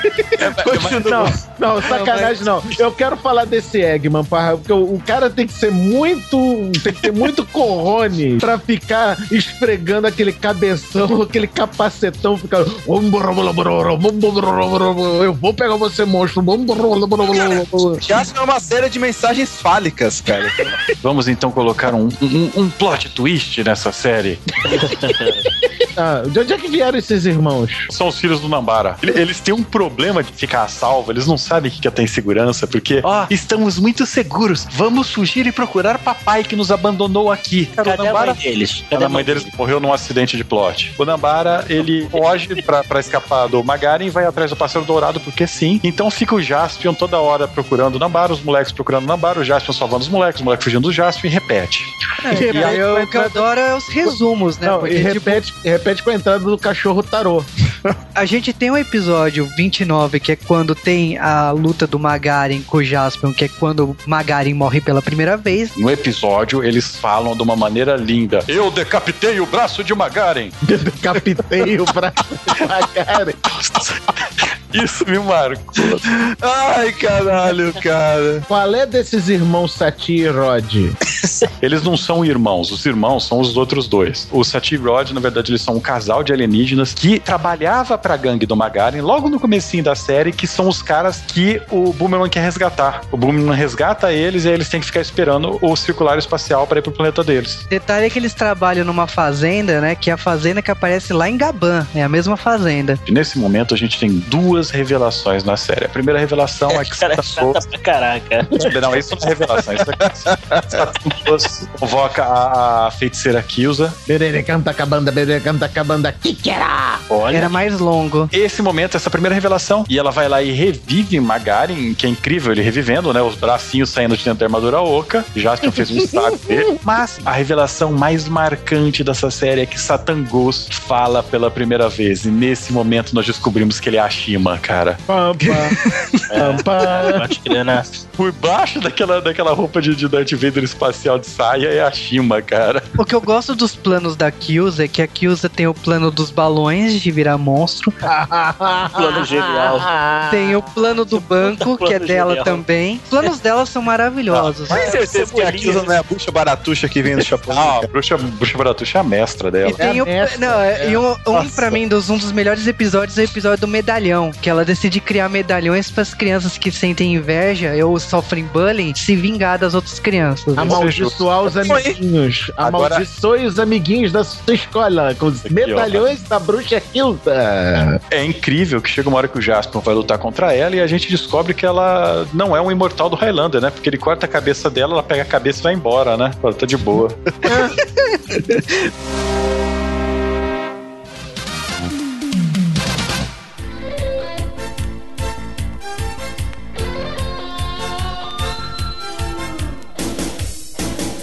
E estamos de volta aqui para falar agora de Jaspion no Brasil. E Jaspion no Brasil a gente tem que remeter a uma historinha que a gente já contou lá no podcast de Cybercops. É, o podcast de Cybercops no comecinho da história do J-Wave, de Waves 22, 23 e 27. Nesse caso, nós contamos essa história de um dos lados, do lado sato da história. A gente agora vai contar o lado do Toshihiko Egashira, né? Que a gente primeiro tem que falar de tudo, que a gente volta pros anos 80, a gente vai pra uma década que VHS era um artigo de luxo e era um artigo que o pessoal ia na locadora, não tinha esse negócio de ter home video. Ter VHS já era coisa de luxo, cara, ter o, o videocassete. É, o VHS já era um artigo de luxo que, tipo assim, o pessoal ia na casa daquele que tinha, né? Do cara milionário que tinha o videocassete pra poder É o assistir. teu amiguinho com 4K, meu amigo. Exatamente, é o cara que tem 4K hoje em dia. O cara que tinha o videocassete, todo mundo se aglomerava no sofá da sala dessa pessoa pra assistir o VHS. E a gente remete a uma década que exatamente com o começo do VHS, a colônia japonesa que a gente conhece, que é a maior do mundo, ela construiu o seu alicerce, podemos dizer assim, no bairro da Liberdade, em São Paulo. E esse bairro foi repleto de locadoras, que na verdade não eram bem locadoras. O pessoal gravava na cara de pau da televisão japonesa, recortava os episódios e fazia séries inteiras em japonês, logicamente, porque na televisão japonesa se fala japonês. Gravava essas fitas de vídeo, mandavam pro Brasil e os caras abriam locadoras com essas fitas de vídeo gravadas da TV japonesa. Então foi uma década que, tipo assim, não tinha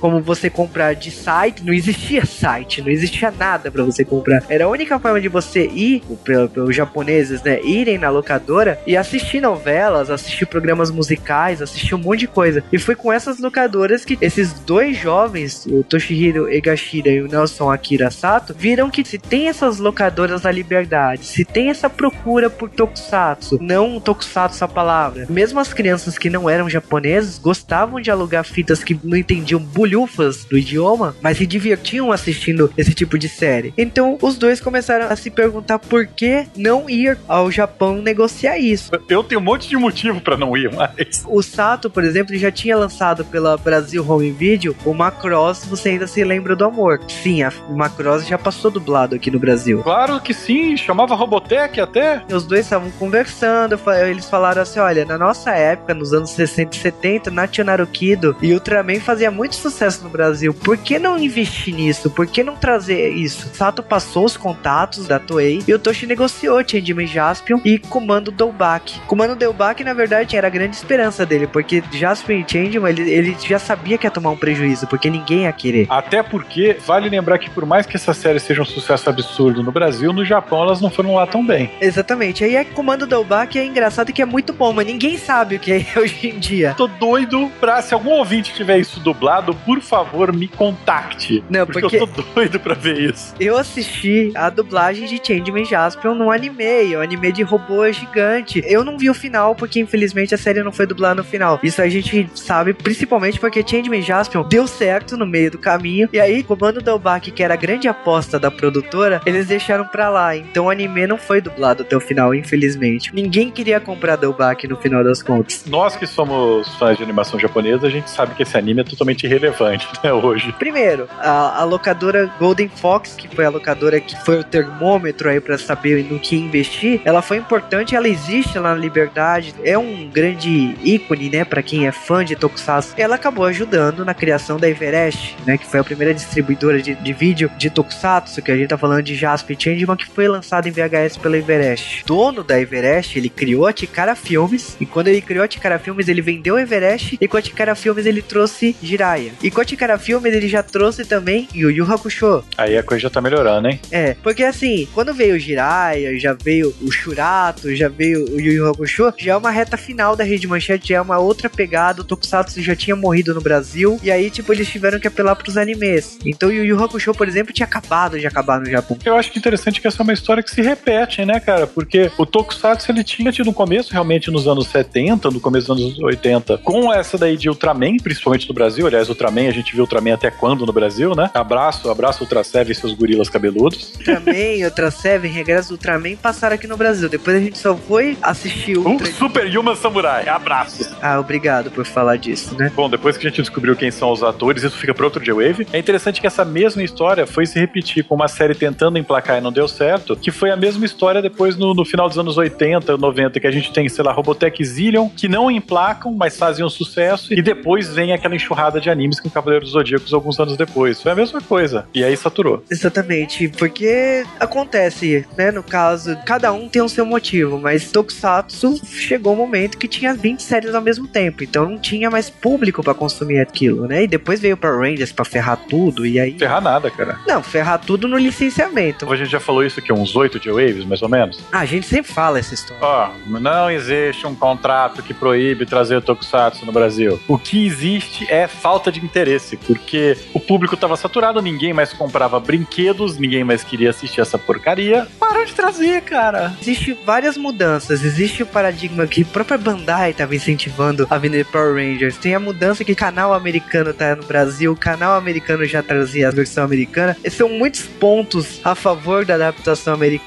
Não que uma é coisa boa, outra que seja ruim. Mas isso é discussão para outro podcast. O, o, sucesso de Jaspion aqui no Brasil, que a gente tem que voltar a falar, Jaspion, Changeman foram as primeiras séries que vieram pro Brasil e explodiram. Não existisse produtos do Jaspion e Changeman para vender no Brasil. Então tudo foi fabricado, tudo foi produzido, tudo nasceu do nada. E a Toei teve que permitir isso, porque também era uma época sem comunicação, sem nada. Eles tiveram que abrir exceções, concessões, porque também nenhum país queria essa série, só o Brasil. Changeman Jaspion fez que o estúdio Velpa, que era um estúdio que produzia quadrinhos para Ebal, para editora Abril, para outras editoras nos anos 80 e 90, produzisse as histórias de Changeman Jaspion. E no caso a gente tá falando de Change Kids, que era os Change Kids brincando com o Change Robô, e as histórias de Jaspion, que tinha a exploração do Burberman e tal. O mais impressionante disso é o título de onde vinham muitas dessas aventuras, que era a revista Heróis da TV, que mais pra frente com a editora Abril, né? Sim, Heróis da TV, que virou depois revista de heróis da DC, depois Heróis da Marvel. X-Men e Liga da Justiça estrearam no Brasil em Heróis da TV. Abraços. Pra não falar que, tipo, esse nome morreu, a última vez que a editora Abril usou isso foi para trazer os filmes de Dragon Ball e os filmes de Sakura e de Rama. É uma grife que tá ali guardadinha, mas vira e mexe, a editora Abril reutiliza. Havia um núcleo de estudantes de jornalismo, jornalistas na época, que resolveram ganhar seu dinheiro escrevendo e desenhando essas histórias. A gente conhece muitas dessas pessoas. A gente conhece Marcelo Cassaro, que é o criador de Holly Avenger, Turma da Mônica Jovem. Ele começou escrevendo as histórias de Jasper e Changeman, né, lá na Velpa, como Alexandre Nagado, que é um grande jornalista na revista Herói, que trabalhou junto com o Del Greco e tal. Ele também foi roteirista, ele desenhou, ele fez uma minissérie inspirada em metal dele, Kamen Rider. O mais interessante é separar pra pensar esses dois nomes, são basicamente os criadores de duas das revistas nerds mais relevantes dos anos 90, que são a Dragão Brasil, revista de RPG, e a revista Herói, que é a revista Herói. Também ajudaram muitas coisas, por exemplo, assim, o Del Greco e o Nagado, eles ajudaram, por exemplo, a dublagem de Kamen Rider Black RX ser o mesmo elenco do Black. Porque naquela época não se sabia nada, se cogitou, tipo assim, podia ter acontecido trocar vozes. Eles ajudaram na dublagem de Spectre e Soul Brain. Então, toda essa segunda metade dos anos 90 aí que o Tokusatsu voltou como uma última tentativa, foi com a ajuda deles aí. Já, tipo, na época que já tinha Cavaleiros do Zodíaco na televisão. É, os caras são basicamente o Juba dos anos 90, né? Que chega lá e fala: Não é, nós somos a Sailor Moon. Obrigado, porque eu fui na BKS e já contei essa história aqui no. E falando em dublagem, Juba, o que você tem a me dizer sobre a dublagem de Jasper, tirando o fato que a gente decorou todas essas vozes, né? Porque passou em todas as séries. Bom, começando que ela foi realizada onde se tornou famoso por adaptar e dublar séries japonesas. A gente tá falando da Alamo, um estúdio que infelizmente não existe mais, né? Fechou recentemente, mas que por causa de Changeman e Jaspion, eles acabaram sendo sinônimos de um estúdio que sabe dublar tokusatsu em anime. O estúdio Alamo, a gente tem principalmente aí, começando pelo Carlos Takeshi, né? Um ator japonês dublando o Jaspion, uma coisa raríssima que a gente vê hoje em dia. Ah, não, a gente vê hoje em dia sim, no, no Shoptime. Se bem que não, né? É, ele fazia o InfoShop, ele fez aquela novela Renascer, que ele era o piloto do helicóptero do personagem do Antônio Fagundes. Desde aquela época o pessoal falava, olha o Jaspion lá então. A Eric é a Denise Simoneto, que é a voz da Kaoru de Rurouni Kenshin. Depois ela foi substituída pela Cecília Lemes, é nada menos que a Chiquinha. E aí a gente tem Carlos Laranjeira fazendo Burman, a gente tem Borges de Barros fazendo Edin. Todo elenco aí de Jaspion, assim, a gente tem o Nambara, que é o Armando Tiraboshi, a Kilza, que é a Maximira Figueiredo, que acabou se tornando a dubladora oficial da Mashigo Soga aqui no Brasil, fazia risadas, fazia voz de vilão muito, marca muito registrada. Todo elenco de Jaspion, lógico que tem tipo assim, tem crianças e garotos aí que agora são adultos, mais velhos do que eu, mas que se tornaram dubladores por causa de Jaspion. As primeiras pontas foram em Jaspion, entendeu? Tem o Wendell Bezerra, que é o dublador do Goku, Bob Esponja, ele tá aqui, ele faz o do garoto que tem que é dono do Namagderaz, tem o Hermes Baroli, tem a dubladora da Atena, né, também. Todas as crianças de Jaspion são grandes dubladores depois. E o Juba também foi no circo de Jaspion. Sim, e você não foi porque você não tava em São Paulo, mas a. E o circo de Jaspion, que eu lembro perfeitamente aqui em São Paulo, era do lado do Shopping Center Norte, que era o circo espacial do Jaspion, né? Que você tinha apresentações, tinha a apresentadora Nikkei na época, que vestia as roupas de, de uma raça alienígena do Changeman. Ela era apresentadora do programa na televisão e ela também era apresentadora do circo. E tinha toda uma história. Aliás, os anos 80 e 90 era uma, uma época de bastante apresentações de circo, uma coisa que morreu hoje em dia, né? O que não morreu foi o fato do Jaspion ser brasileiro. Outra coisa é que é uma lenda urbana, né? Graças ao Jô Soares com seu antigo programa Jô 11 e meia, né? No SBT, e que ele entrevistou um dublê da Toei que falou que era, chegou a vestir a roupa do Jaspion algumas vezes e que o Jô Soares erroneamente falava que o cara era o Jaspion. Tudo bem, ele foi o Jaspion com traje de armadura, né? Mas não era o ator do Jaspion.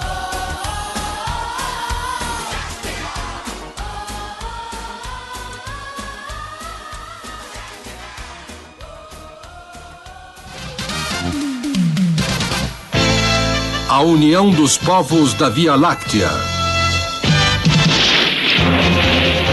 A tristeza do poderoso Satangos por ter perdido seu filho é profunda. Logo, esse sentimento transforma-se numa terrível ira e manifesta-se violentamente.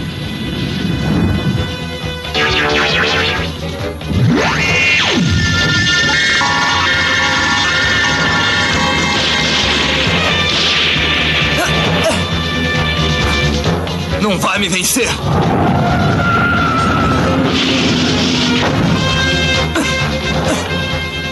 Que força terrível! Jaspion!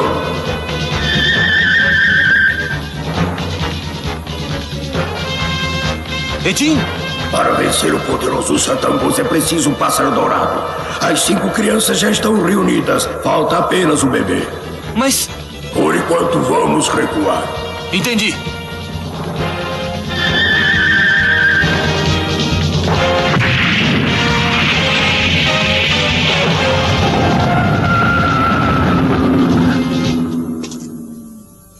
Satangos, eu sinto muito.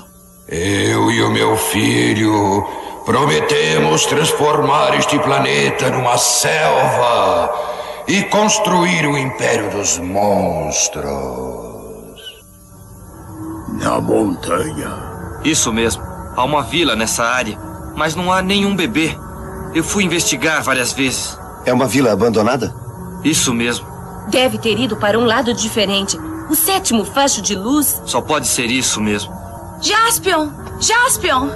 Satangos está destruindo tudo. Se continuar assim, não haverão locais para as pessoas morarem. Nós vamos acabar com ele. Desta vez vamos conseguir. As cinco se uniram. Esperem. Até que se descubra o bebê, é melhor evitar atitudes precipitadas. Jaspion, traga logo o bebê. Por favor, Por favor, Jaspion. Não se preocupem. Prometo que eu acho. Tenham um pouco mais de paciência. Vamos, quem tem Mia estão esperando. Vamos brincar. Vão. Como pretende encontrá-lo? Não existe nenhum bebê na área do sétimo facho de luz. Vou mais uma vez.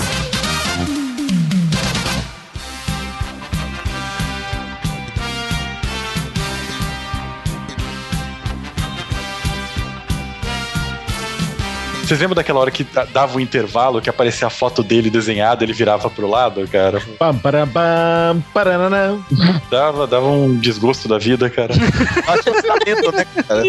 É, começa o episódio A Descoberta do Pergaminho. Eu posso dizer assim que do 35 em diante eu acho que volta o plot de verdade, porque o Jaspion dessa vez lembrou que tinha um pássaro dourado lá no episódio 13 e que o Edin tinha falado que tinha cinco crianças irradiadas pela luz, não é Flashman, um bebê que vai brotar numa montanha e um guerreiro que vai que é o próprio Jaspion. Então no, no caso Caraca. sete pessoas. Quais as drogas que esses caras coisa, tomaram, velho? Deixa eu só te contar uma coisa. Bíblia Galáctica. Quebra-cabeças mais sem noção da história da humanidade. E aí começa a parte final da série. Jaspion encheu o saco da série tão, tanto quanto nós. O, o Charivan volta pra falar pro Jaspion que ele virou Spilvan e vai embora, basicamente. Ei, Jaspion, voltei para assumir a minha série. Termina só logo.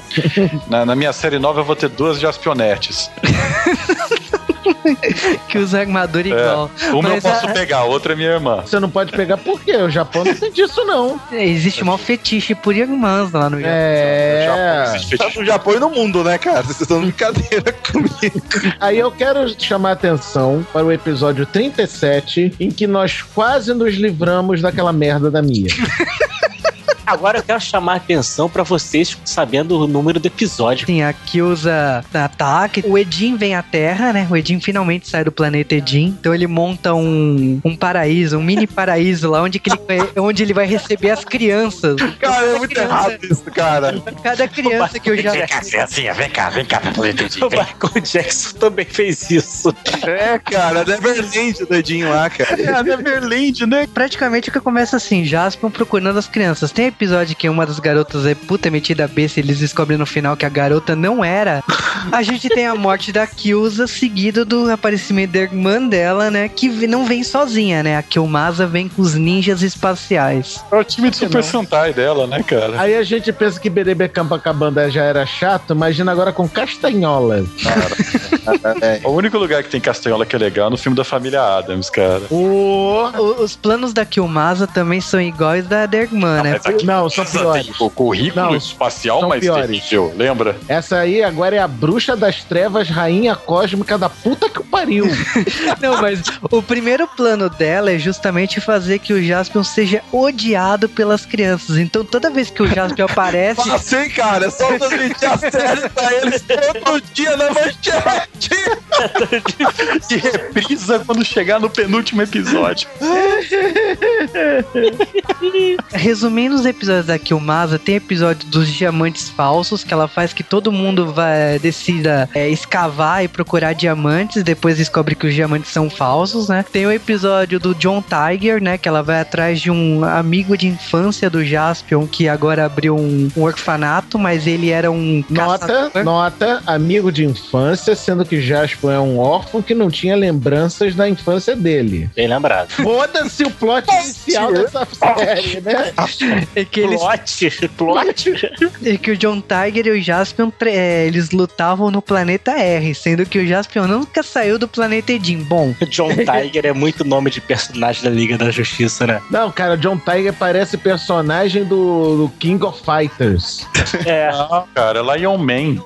porra. é Lion Man. Não, cara, vamos, vamos continuar em Jasper lá. Eu mesmo não, cara. Vamos, vamos continuar em Jasper aí, que acho que é menos pior, vai. Ah, que Aí- isso é uma dádiva dos ninjas. Na altura do campeonato, eles já tinham recrutado algumas crianças, né? Tem o garoto que sofria bullying, fez amizade com o alienígena Pepe, né? Que era o filho dos alienígenas contratados para construir uma cidade em. Fortaleza. Agora alguém. Agora não, nessa aqui eu deixo eu discordar. Eles não eram contratados, eles eram ameaçados. É a forma do Satangos de administrar. Contratar. É, é o contrato padrão do Satangos, é sequestra, mata e come, né? É, mas ele vai pegar essas cinco crianças encheridas, cara, e e esse cachorro idiota idiota e basicamente ele sabe que se juntar todas elas, elas vão chamar o Capitão Planeta e derrotar a porcaria do Satangos. Obrigado Agora, por tocar, não, não. Capitão Planeta. Agora me veio na mente realmente uma coisa terrível. Se as cinco crianças são os, de- são os defensores, o bebê é o Capitão Planeta. Por aí, cara. Nossa, velho. Por aí. A gente Parabéns. tá perdido de qualquer jeito, né, cara? É, já, já fodeu tudo, cara. Acabou. O Jasper é um H, então. Mas a coisa só desmelhora conforme vai seguindo a série. Não, E- agora só tem quatro episódios, cara. Porque, tipo assim, a gente tem a metamorfose do Satangos virando o poderoso Satangos, né? Isso é- não, isso faz toda a diferença, né? Ah, se escolher e Pelo poderoso Satangos! Chupa, no, Poderosa. no original japonês eles trocam de nome, eles, falam- eles botam algum sufixo. Não, é sufixo, tipo, poderoso. Muito triste quando numa série o Darth Vader vira o Cthulhu. Caraca. America. Só que do outro lado do cu, né, cara? É por aí. Mais engraçado é que pro Satangos virar o poderoso Satangos, eles precisam de uma garota que Ah, dan- vai sempre, dance né, cara? na lua cheia. é assim. Aí eles, eles fazem um puta plano de fingir pra garota cair no plano de que vai participar de um musical, mas na verdade será o sacrifício do poderoso Satangos. É assim que funciona. Satangos, então vira o poderoso Satangos e o Magaren fica de mimimi. Não, agora eu quero virar o Satangos. Só que o Jaspion mata ele, de novo. É, nesse meio tempo, quando o Satangos virou o poderoso Satangos, ele já teve o poder de transformar a Terra no antigo Império dos Monstros, né? Então, tipo, Tóquio vira uma floresta, né? Caraca, vocês lembram que o antigo Império do Satangos aparecia assim uns desenhos mal mal feitos, cara? Do, do Ah, Satangos. não era mal feito, não. Não era mal feito, não. Os desenhos até que eram bonitinhos, cara. Não. As aquarelas até bem feitinhas, cara. Não, não. Mas ó, eu acho legal assim que começa o episódio Jaspion andando na floresta, né? Que Tóquio virou uma floresta e já tem um pide- pterodátilo mal feito. Ah, Kimberly aparece. Porra, quem dera, né? Quem ele aparece é ótimo. O nível de desmelhoramento que a série vai seguindo aqui. É, e tem o treinamento do Magarin com o Satangos, que o Satangos começa a usar um. como se fosse um polvo, né? Ele começa a usar uns monte de braços lá pro Magarin treinar e só apanha, né? Continua apanhando, né? Eu acho justo. Que negócio, tu não quer virar Satangos, filha da puta? Então É, mas, mas não adianta nada, ele vai ter a luta final com o Jaspion, o Jaspion picota ele. Não, peraí, o Magarin ele Não vai. espera Ele, não, cara. não, ele entra, ele entra num- numa nave lá do Império dos Satangos e ele é um barbeiro, ele acerta uma montanha e aí você. Ah, cara, quem manda dirigir de óculos escuros, velho? Tá aí, cara. O veículo do Jasper ainda é bonito. Agora, essa nave do Magarin é uma porra de uma pulga. Veículos do Jaspion. O Jaspion tem uma motoca voadora, que é aquela que o He-Man usava, certo? Alan! Ele tem aquela porcaria de tanque de perfurar o chão pra ir pro tecnódromo do, do Krang, do destruidor lá embaixo, né? Caraca, Alan Moto Space, cara. Vai tomar E- no. Ele tem a porra do Eu- Dylion. eu quero que- fazer um que- o Dylion, o Dylion é o Curupira, né, cara? O calcanhar dele é pro outro lado.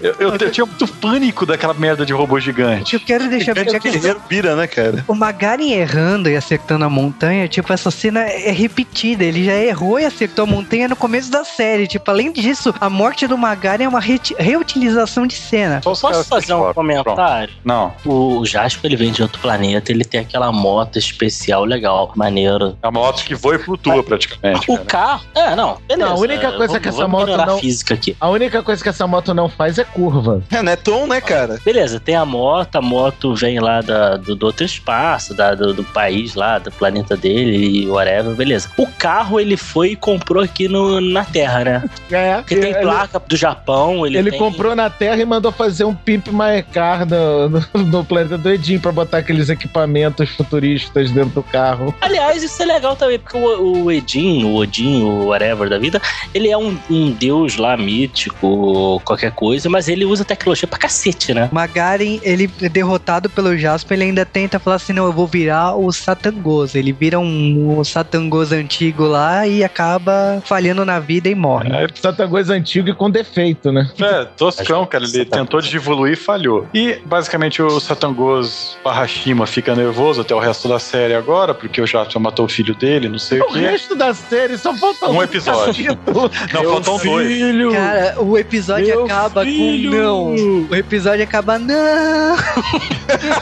Foi daí, foi daí. Não, a- não, é basicamente o episódio acaba com os dois indo brigar e Ah, quando George começa outro episódio eles não estão mais brigando. Isso é melhor. É, Aí o episódio, filho! o, epi- o episódio seguinte. Meu Aí aparece a Padme, né? Ah, Jorge Lucas, descobrimos seu segredo, maldito. É. Esse é no futuro. filho! O último episódio de Jasper é a união dos povos da Via Láctea, né? E como Nossa senhora, Tipo qualquer coisa, né, cara? Ah, Juntaram ao redor da, da coisa pra fumar o beck agora. É fácil, ó. E- e- Edin morre dando tapa no Satangos, não, Não, serve mas o nada. o Edin no começo do episódio descobriu que tem uma criança, um bebê que tava escondido numa cápsula dentro da Terra. E quando quando a luta do Jaspion com o Satangos abre essa terra e surge a cápsula. É qualquer aí- merda mesmo, né? Não, é o pequeno Kalel que vai matar o Sotangoso. Vamos terminar essa o porra Goku. logo aí. É, mas A série simplesmente acaba. Cinco crianças chegam. Ah, me dê um abraço. Jaspion vai lá, dá uma porrada, o bebê aparece, fim de Satangos. E tudo Um volta de- ao normal, assim, ó. Det- um detalhe muito importante é que quando as cinco crianças juntam e formam a espada, o Dylion sofre um upgrade, porque até então o Dylion nunca tinha aberto a mão. Aí ele muda, ele muda pra duas mãos absurdamente diferentes pra poder segurar a porra da espada dourada pra poder lutar contra o Satangos. Mentira, Juba. Isso é uma mentira descarada, porque tem um outro episódio que Dylion pega o Jaspion no chão, lembra? É verdade. É, mas a mão, tipo assim, não com o boneco, era, era, era Eu take. O eu Dylion é tão foda que ele, ele destrói um deus. Tipo, ele é um robô gigante, ele destrói um deus. Ou o diabo, sei lá. Não, mas o que, o que importa é que o, be- o choro do bebê era importante pro Satangos ficar parado. Porra, choro de bebê é foda O mesmo, senhor de bebê acaba com qualquer um, né, É, cara? realmente choro não de tem bebê é nada foda mais Você não, você não lembra cara. do, do jogo do Mario 2 lá, cara? É, exatamente, não tem nada mais irritante do que choro de neném. Ou seja, a fralda do bebê resolveria isso aí no primeiro episódio. Mas aí a série acaba praticamente Jaspion batizando a criança de Tarzan Vai sofrer bullying na escola, essa e criança. vai ser treinado e provavelmente terá uma armadura chamada Tarzan aí no futuro. é, porque Jaspion ele não sofreu bullying, não, né? Não, não, ele não tinha amigo, lembra? Juspion. Justice Champion. E assim acaba Jaspion. Isso se você não viu na manchete, senão você vê ele passar duas vezes, faltando dois episódios, depois passou mais uma vez até o penúltimo episódio, mais uma vez e finalmente acabou. Não, aí você nunca viu o último episódio, você teve que ir na locadora pra poder pegar o último episódio de Jaspion. Caraca, já explica muito que a gente é retardado hoje, né, cara? Ah, não.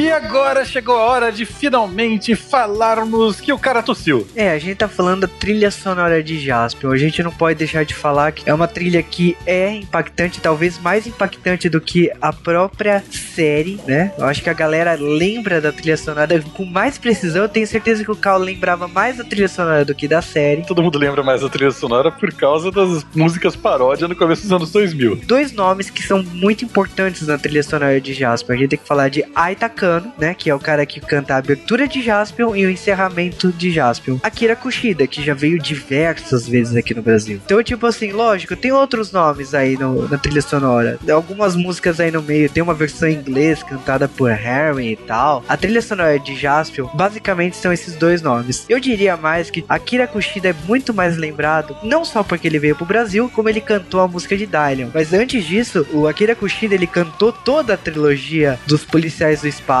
Então, a galera já conhece ele de Gaban, Charivan e Scheider. E aqui teve uma troca de papéis aí com o Aitakano assumindo a abertura e encerramento e o Akira Kushida cantando a- as músicas durante a série. Como eu falei, o Akira Kushida e o Aitakano, o Aitakano, por exemplo, ele canta a música de luta do Jaspion, Ryusei no Senshi, já o Kushida canta Ginga no Tazan. Eu acho que falar só das músicas assim, a ga- galera reconhece cada música. Agora, uma coisa que eu queria falar muito do Akira Kushida, mais precisamente, como ele já veio mais no Brasil, a galera conhece ele mais por causa disso. Falar um pouco dele, porque, primeiro, ele canta a abertura de Sun Vulcan, ele canta a abertura de Jiraiya, Giban, e ele participou de diversas séries. Ele canta, por exemplo, o encerramento de Abaranger, né, um, um Sentai bem mais recente, e depois voltou cantando em Bolkanger, Geek Ranger, Goondia. Ele canta, ele participa do, da trilha sonora de Lion Man Ghetto, né, que foi a série zoada de Lion Man de 2006. Ele é um cantor também muito presente animes, que ele, ele canta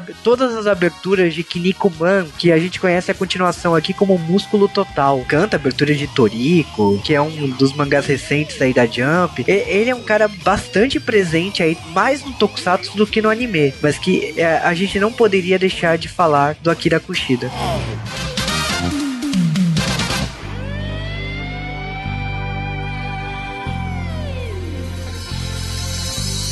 Come on boy 辛先ほどカモンボーイ笑おうぜ。そうさ勇気がつい Jaspion. Jaspion foi mais um daqueles temas que eu, eu realmente não gostava de Jaspion quando eu era criança. Mudava de canal. Não tinha nada que ver nos outros canais, eu acho. Eu devo ter assistido aquele seriado da Punk todas as vezes, sabe? Por causa Não, de Jaspion. cara, tinha metal Pô, dele legal. Google Five. Google Five foi um erro. Olha, E tem, e tem tanto o Edin quanto o, o, o Respeito, Magari. Five, eu vou, eu vou sair desse podcast. Quando a gente era criança, a gente meio que não tinha opção, então eu, realmente eu acabei assistindo o Jaspion inteiro naquele jeito, mas depois eu nunca mais tive coragem de assistir inteiro. Quando realmente estava passando, eu não gostava, não era uma série que, que me dava vontade de assistir, eu preferia na época muito mais Changeman, que também passava, e depois eu, vou- eu fui gostar mais de Flashman, Kamen Rider e principalmente de Cybercops. Eu não conseguiria recomendar pra vocês sem ser do modo Mave de recomendar, que é se eu me fudir, vocês se fode também. Eu não sei, cara. Pra mim, para mim a gente fez isso daí por exigência, por promessa e porque o Juba tinha escolhido o tema de aniversário ano passado ainda. Então, não tinha meio que de como fugir. Mas fica aí, cara. Eu acho que a nostalgia não pagou reassistir essa série. Foi promessa no sentido penitência? Mas é sempre é, cara. Ah, cara, eu acho que é bom pra caralho, pode assistir. Olha, é o fino, cara. É como assistir o Coppola no Poderoso Chefão, cara. É lindo. Filho da puta. Maravilhoso. Nossa, Merece cara. o Oscar. Nossa, nível de pau durença 100%. Pode assistir. Sinceramente, o, o, o seriado, problema pra mim é ritmo, cara. Eu não acho que é tão ruim assim. Sinceramente, não, na boa. Pra, pra ser bom, vez- só faltou ser bom, né? Não, mas assim, desde que a gente começou a gravar podcast de coisas antigas que a gente gosta, pelo menos assim, japonesas, isso realmente destruiu muita coisa minha. Mas eu acho assim que, na verdade, o problema, grande problema, é ritmo. O roteiro, beleza, aquele roteiro bobinho, mas na época eu achava legal. A questão não é o roteiro, a questão é que é meio chatinha por causa do ritmo, cara. O ritmo é muito lento. A série, claro, não é uma série pra adolescente ou pra adulto, é meio bobinha, é pra in- infantil, inclusive foi concebida pra isso. E é- é- ela é isso, sabe? Ela, ela cumpre o papel dela. É, Mas é muito lenta. Mas aí a questão de ser lenta, pra mim, na minha opinião, é, é momento. É a época que ela foi criada. Acho que hoje em dia ela seria um pouco mais dinâmica, mas o roteiro não seria tão melhor. E talvez não, não fizesse diferença também ser melhor, não. Acho que a ideia era essa mesmo. Você não assistiu o Tokusatsu recente, né? Porque continua a mesma bosta de gente. É, tu não assistiu o Kamen Rider Game, não, né? Não, a última coisa que eu vi foi foi uma Gokaiger. exceção, cara. Gokaiger Ah. foi uma exceção. Gokaiger. Bom, cara, como é que foi fazer ouvintes do J-Wave? e- Vai, pede pra virar membro fixo, pede. Nunca me arrependi tanto na minha vida. Bom, ouvintes do J-Wave, como você deve assistir a maratona de Jasper? Em primeiro lugar, você não deve. Discordo. Em segundo, cala a boca. Em segundo lugar, se você realmente insistir nesse erro, como é que eu consegui assistir esta merda? Eu taquei o foda-se, joguei 2x, 200% de velocidade, conseguiu ficar medianamente rápido. Isso é Jasper. Próximo. Juliano, eu te odeio. Antes que eu me esqueça. Dois. Vou falar Três. de- Quatro. Aí vem um grito no fundo, outro gato! Aí eu fico pros ouvintes aí colocarem. Continua aí, tá? Parou no 4. Seis. Façam a ordem. Não, mas ó, fa- falar de Jasper, assim, não é uma série fácil de assistir. Eu vou falar que assim, eu fiz maratona, apanhei que nem todo mundo aqui. Esse cara fuder, Teve cara. momentos na minha vida que eu me perguntei o que, que eu estava fazendo, mas é que Cara, você tá falando isso de um cara que gravou Crepúsculo, sabe? Pô, você acha que eu assisti Crepúsculo como, cara? Também turbo. O Jasper do lado. Não, o Jasper chegou um momento que Jasper do lado de, de perspectiva, né? Não, Crepúsculo não é tão mal. foi, o- foi o que você pensou, né? Fala a verdade, né? mas olha, não, eu não acho o Jasper assim tão ruim, mas é que envelheceu mal, envelheceu muito mal. Mas assim, eu já tinha feito essa maratona algum, alguns bons anos atrás. Alguns bons anos atrás eu consegui ver. Mas esses últimos 10 anos aí, eu acho que Jasper envelheceu muito mal. Mas eu recomendo, eu acho que assim, você faz É, pô, é, é uma obra de arte. né, Ju? É maravilhoso. Eu acho que cara. assim. São recomendo pa- vocês beberem até desmaiar também. É bom pra cacete. Passa mal pra caramba, mas é bom. Não, eu acho que assim, vale a pena, assim, pra quem gosta de seriados assim da infância, se você decide assim, encarar, vai fundo. Mas, mas só não recomendo fazer essa maratona maluca que nem a gente fez. É, é muito. Ah, quem gosta de chicote e de roupa de couro vai adorar, cara. Caraca. Bom, fãs de, é, né? é, fãs de 50 tons de cinza, então. Ah, e, e aí, realmente, estou com os fãs, falando nisso, estou com fãs, vão xingar bastante. Como vocês não gostam de Jaspion? Essa obra-prima de não sei o quê. É só Cara. Jaspion, sério, sério. Jaspion, se você reduzisse Jaspion pra dois filmes de uma hora e meia, dariam dois filmes de merda. Não, não, aí acho Mais ou Não, menos. mas, mas eu falo assim, no caso o Japão recentemente fez o remake de remake não, continuação de Gaban. Então dá pra comparar assim como seriam os efeitos hoje em dia. Se fosse pensado hoje em dia, tipo um filme que eles fizeram com Gaban, eu acho que assim um filme de 90 minutos Jaspion seria plausível, sabe? A procura do Jaspion. Faltaria plot. Sim, mas é Faltou na série original. Não teve plot pra aguentar 46 episódios, vai ter plot pra 90 minutos de filme, cara. É. Não, mas assim, não muda que é uma série pra criança de 5 anos, assim, lógico. Menos. Pra, talvez menos, mas é. Eu tinha A gente- plano na época e não aprovei, cara.